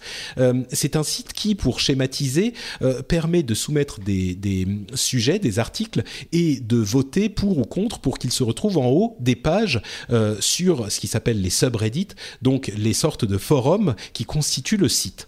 Euh, il y a et, et pour pour bien comprendre, euh, Reddit a des dizaines de milliers, des centaines de milliers de ces sous-forums et c'est une sorte de forum global. Euh, si vous avez, il a réussi à prendre cette place qui est que si on veut aller discuter d'un sujet en particulier, euh, on pourra a priori très certainement le trouver sur Reddit et on peut se retrouver globalement pour en discuter. Euh, il y a un fonctionnement un petit peu particulier, mais en gros c'est un peu ça. Et il y a eu des gros soucis de gestion de Reddit ces derniers temps parce que Reddit est vraiment survit grâce à ces modérateurs qui s'occupent de ces sous-forums et qui sont des modérateurs complètement euh, volontaires et, comment dire euh, bénévoles euh, qui donnent de leur temps et de leur énergie pour faire vivre le site. Sans eux, le, site n'existerait pas. Un peu comme Wikipédia, quoi. Voilà, un petit peu, exactement. Et euh, Hélène Pao, qui est une, euh, une, femme euh, qui a pris la tête donc de Reddit en tant que présidente directrice générale intérimaire, on peut le dire, je pense aujourd'hui, a cumulé les faux pas, en plus avec une, une communauté qui est extrêmement sensible, voire parfois, franchement, juste tout simplement dégueulasse. il y a vraiment sur Reddit, il y a le meilleur et le pire d'Internet. Hein. C'est un petit peu de euh, de 4chan dont on entend souvent parler, c'est-à-dire que les choses euh, entièrement anonymes arrivent d'abord et les mouvements et les mimes et les trucs arrivent d'abord sur 4chan euh, et ensuite ils viennent sur Reddit pour se diffuser au reste d'internet souvent. mais il y a des trucs incroyables, il y a les Ask Me Anything où des personnalités, des acteurs sont venus discuter directement avec le public pour répondre aux questions qu'ils se posaient, qu'ils leur posaient sur Reddit. C'est un truc qui est né sur Reddit ça. Le, président Barack Obama l'a même fait lui aussi. Enfin, c'est ça a une grosse ampleur. Moi, qui suis un gros consommateur de Reddit, j'y trouve des trucs incroyables. Il y a des gens qui sont d'une générosité, d'une bonté, d'une gentillesse euh, et, d'une intelligence qu'on voit euh, rarement ailleurs sur Internet. Et en même temps, il y a les bas-fonds de Reddit où euh, peut-être même ces mêmes personnes ou d'autres, on ne sait pas, se retrouvent être d'une vulgarité, d'une cruauté rare. Et Hélène Pao a été victime de aussi, euh, notamment parce que son ancien emploi, euh, elle a été, euh, il y avait un procès pour euh, harcèlement sexuel et on sait qu'internet c'était pas tant pour c'était pour on va dire discrimination plus que pour voilà pardon. discrimination euh, et on sait que pour tout ce qui touche au sexisme euh, internet est souvent pas tendre. On l'a vu avec Gamergate. Donc elle avait déjà une image particulièrement négative. Et en plus elle a fait une série de, de pris une série de décisions et de non décisions qui faisaient du mal au site ou en tout cas ne facilitaient pas le travail des modérateurs alors qu'il l'avait promis plusieurs fois. Et le, la goutte d'eau ça a été le renvoi euh, d'une euh, employée qui aidait énormément les modérateurs et en particulier sur les Ask Me Anything, sur les AMA. Euh, et là, le site s'est révolté, a commencé à fermer énormément de leurs subreddits et, et a, a, de fait empêché le fonctionnement du site. Et Hélène Pao a eu ce commentaire qui, moi, m'a convaincu qu'elle n'était pas la bonne personne pour diriger la boîte, qui était de toute façon, euh, la majorité des, euh, des utilisateurs de Reddit se moquent de cette histoire de d'employés qui gèrent les, les EMA. Ce qui est euh, un, commentaire idiot, parce que c'est comme si les créateurs de YouTube se rebellaient et, et, bloquaient le site, arrêtaient de faire du contenu ou supprimaient leur contenu. Le, le, le, président de YouTube disait, bah, de toute façon, les, les, les, les internautes qui vont sur YouTube s'en foutent de, cette histoire qui nous occupe avec les créateurs. Euh, c'était extrêmement maladroit et il se trouve qu'elle a été finalement euh, renvoyée euh, de Reddit. Et à mon sens, enfin, l'instinct me dit que je pense que c'est la bonne décision parce que c'était pas sauvable cette situation. Un commentaire sur Reddit, non Tu te bah, non parce que j'en suis assez loin. J'y vais, j'y vais de temps en temps, mais mais de fait, il y a cette espèce de, je, je, sais pas dire ça en français, de, de mob mentality. Tu vois ce que je veux dire Ouais, mentalité de masse. Euh. Voilà, c'est ça. Où, où, tout à coup les choses s'affolent et et, euh, et tu sais pas trop pourquoi. Et en plus, chacun, euh, en gros, fait grossir le truc dans son coin, euh, à l'aise derrière son clavier. Hein. Euh, donc donc c'est finalement assez facile.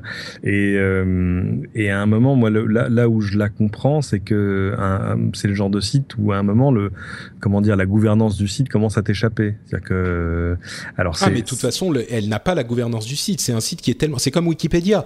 Il repose tellement sur le travail des modérateurs euh, et en plus le problème évidemment vient au moment où il faut monétiser le site parce que c'est un site qui a un trafic énorme qui ne fait pas d'argent et elle a eu la lourde tâche de commencer à monétiser et le problème c'est qu'il faut enfin on, marche sur des œufs. La, la communauté fait ce site et peut le défaire euh, très rapidement. Ouais, très clairement. Donc, euh, je, vois, je vois pas vraiment comment ça pouvait finir autrement. En gros, c'est une espèce de truc ingouvernable parce que si tu te mets à dos euh, les modérateurs et puis les utilisateurs du site, euh, tout à coup, tu peux plus rien faire. C'est-à-dire que mm. c'est très dur de pas casser le jouet, quoi. Donc, c'est très compliqué, ouais. On, l'avait vu, euh, on l'avait vu avec Dig notamment pour les anciens qui s'en souviennent. Euh, il y avait eu une nouvelle version du site Dig qui fonctionnait à peu près sur le même principe. Et en, quelques mois, la communauté entière s'est déportée sur Reddit justement. Entre parenthèses, il y a des d'autres sites comme Vote, VOAT qui sont en train de faire de la drague à la communauté de Reddit pour dire euh, allez, euh, venez chez nous, Reddit, c'est fini. Euh, ils sont, bon, on va voir ce que ça donnera. Mais euh, je pense que c'était intéressant d'en parler et de l'expliquer parce que même si en France ça fait pas beaucoup de bruit, c'est vraiment l'un des sites qui fait tourner Internet aujourd'hui. Il y a énormément de choses qui viennent de Reddit, même si vous ne le savez pas. la moitié des images marrantes que vous voyez sur Internet, ça vient de Reddit, ça vient de cette communauté. Donc c'est un site qui a une, une importance énorme sur le net, mais qui, qui marche. C'est vraiment les early adopters de ce genre de choses, quoi. Ouais. Très nettement. Euh, un, autre truc qui a fait beaucoup de, de, de, bruit, c'est euh, Hacking Team. Et comme euh, d'habitude, on est à combien? Plus de deux heures sur l'émission. Donc, ah. comme toujours avec Cédric.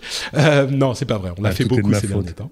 Hacking Team, qui est en fait la manière dont je l'expliquerai, c'est qu'il y a dans le monde des hackers les black hat hackers, qui sont les méchants qui vont aller euh, s'introduire dans les systèmes pour faire des, du chantage ou faire des activités illicites, et les white hat hackers qui vont faire de la recherche en fait en sécurité informatique pour euh, euh, en informer les les tenants, les, gens qui tiennent ce type de de, de, de, bah, de logiciels ou de systèmes euh, pour améliorer finalement la sécurité informatique. Et Hacking Team, c'était euh, une société qui était une société euh, qui se présentait comme une société de euh, disons, euh, comment dire, respectable, mais qui en fait était une société de black hat euh, qui allait mhm. exploiter les failles informatiques et qui allait les vendre à différents pays euh, différentes organisations, parfois euh, pour le moins euh, non respectables elles non plus, et qui s'est fait hacker et, très bien hacker et qui ont révélé des informations assez scandaleuses sur leurs clients, notamment qui parmi lesquels figurent bah, des pays comme on sait pas le, le, le Soudan, l'Italie, le Mexique, enfin plein plein plein de sociétés etc. et on n'a pas fini d'en entendre parler, je pense.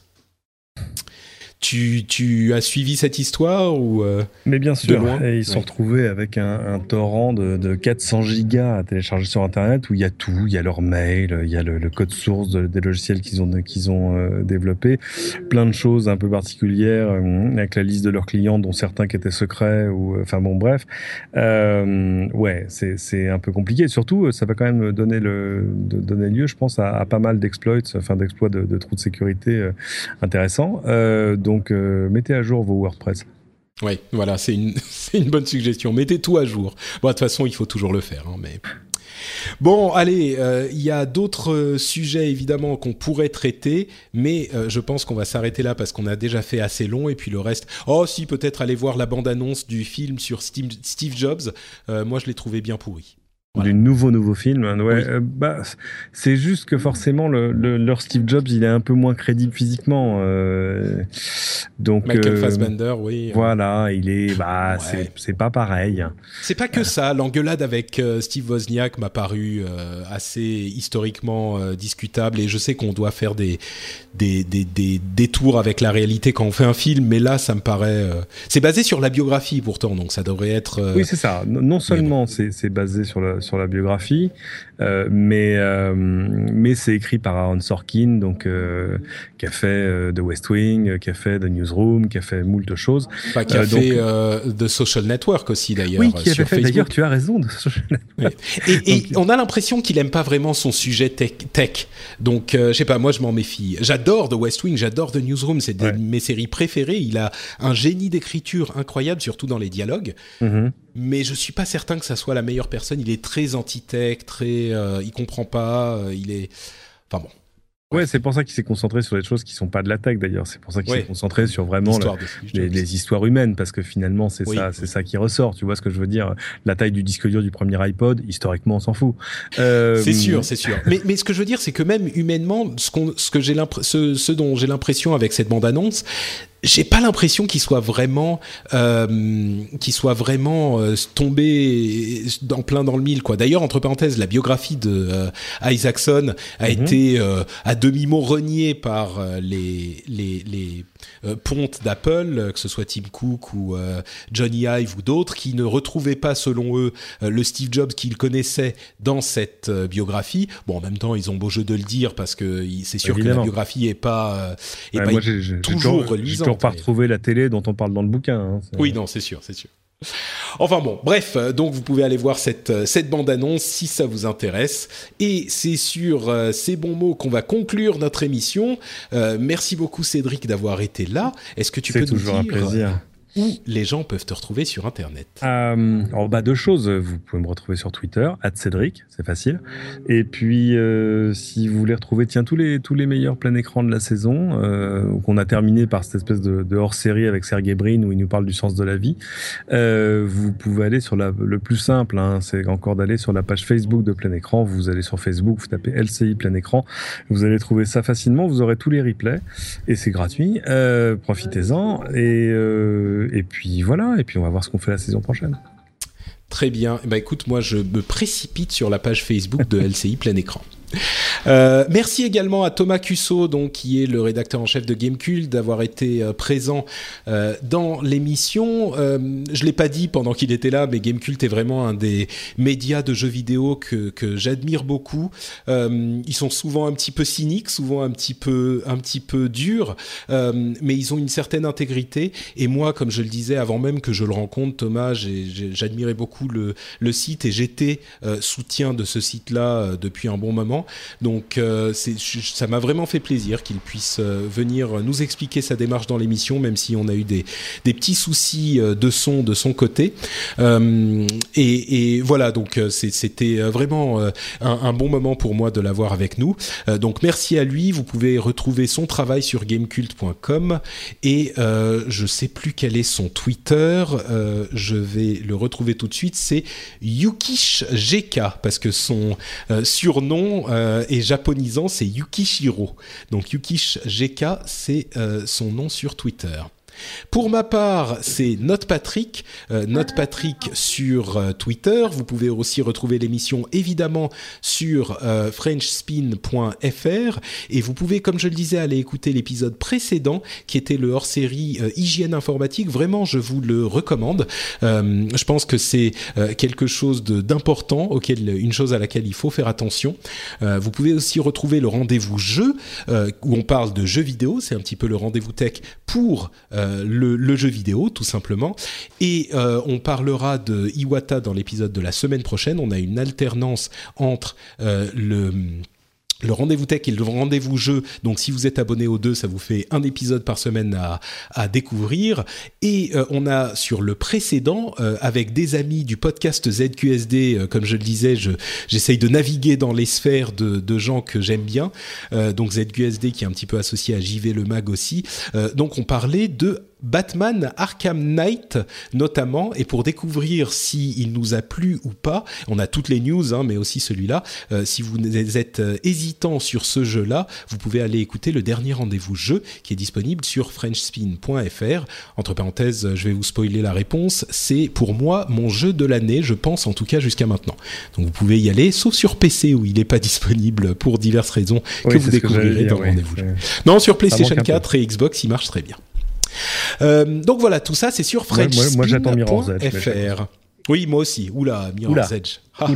J'ai acheté ma, Xbox One entre parenthèses pour euh, Tomb Raider et je l'ai acheté euh, pour pouvoir faire Master Chief Collection là avant que le Halo 5 ne sorte. Exact. Donc ça sera mon programme de août. Euh, voilà, merci à vous tous d'avoir été présents pour l'émission. Euh, merci encore une fois, je vais pas en faire des tonnes, mais à tous ceux qui soutiennent le rendez-vous tech financièrement. On a beaucoup parlé de ce sujet aujourd'hui euh, et sachez que même si on en parle beaucoup, que si vous ne pouvez pas, si vous ne voulez pas soutenir l'émission, il n'y a aucun souci. Moi, je suis heureux de vous avoir comme éditeur. et évidemment, si vous voulez le faire, vous savez où c'est, c'est sur patreon.com/slash rdvtech. Et moi, ça me fait, vous le savez, chaud au cœur et je, crois en l'univers quand je vois les gens qui me soutiennent. Donc merci à vous tous et on se retrouve pour un nouvel épisode avec le retour enfin de Jeff dans deux semaines. Ciao à tous.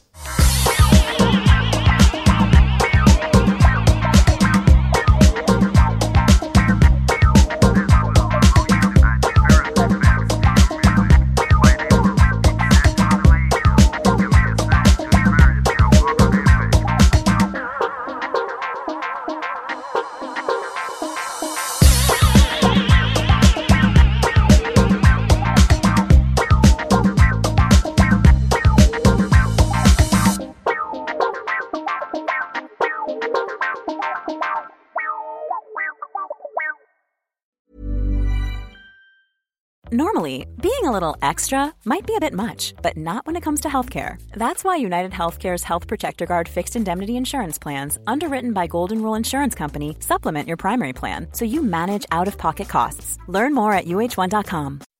When you make decisions for your company, you look for the no brainers. If you have a lot of mailing to do, stamps.com is the ultimate no brainer. Use the Stamps.com mobile app to mail everything you need to keep your business running with up to 89% off USPS and UPS. Make the same no brainer decision as over 1 million other businesses with Stamps.com. Use code PROGRAM for a special offer. That's Stamps.com code PROGRAM.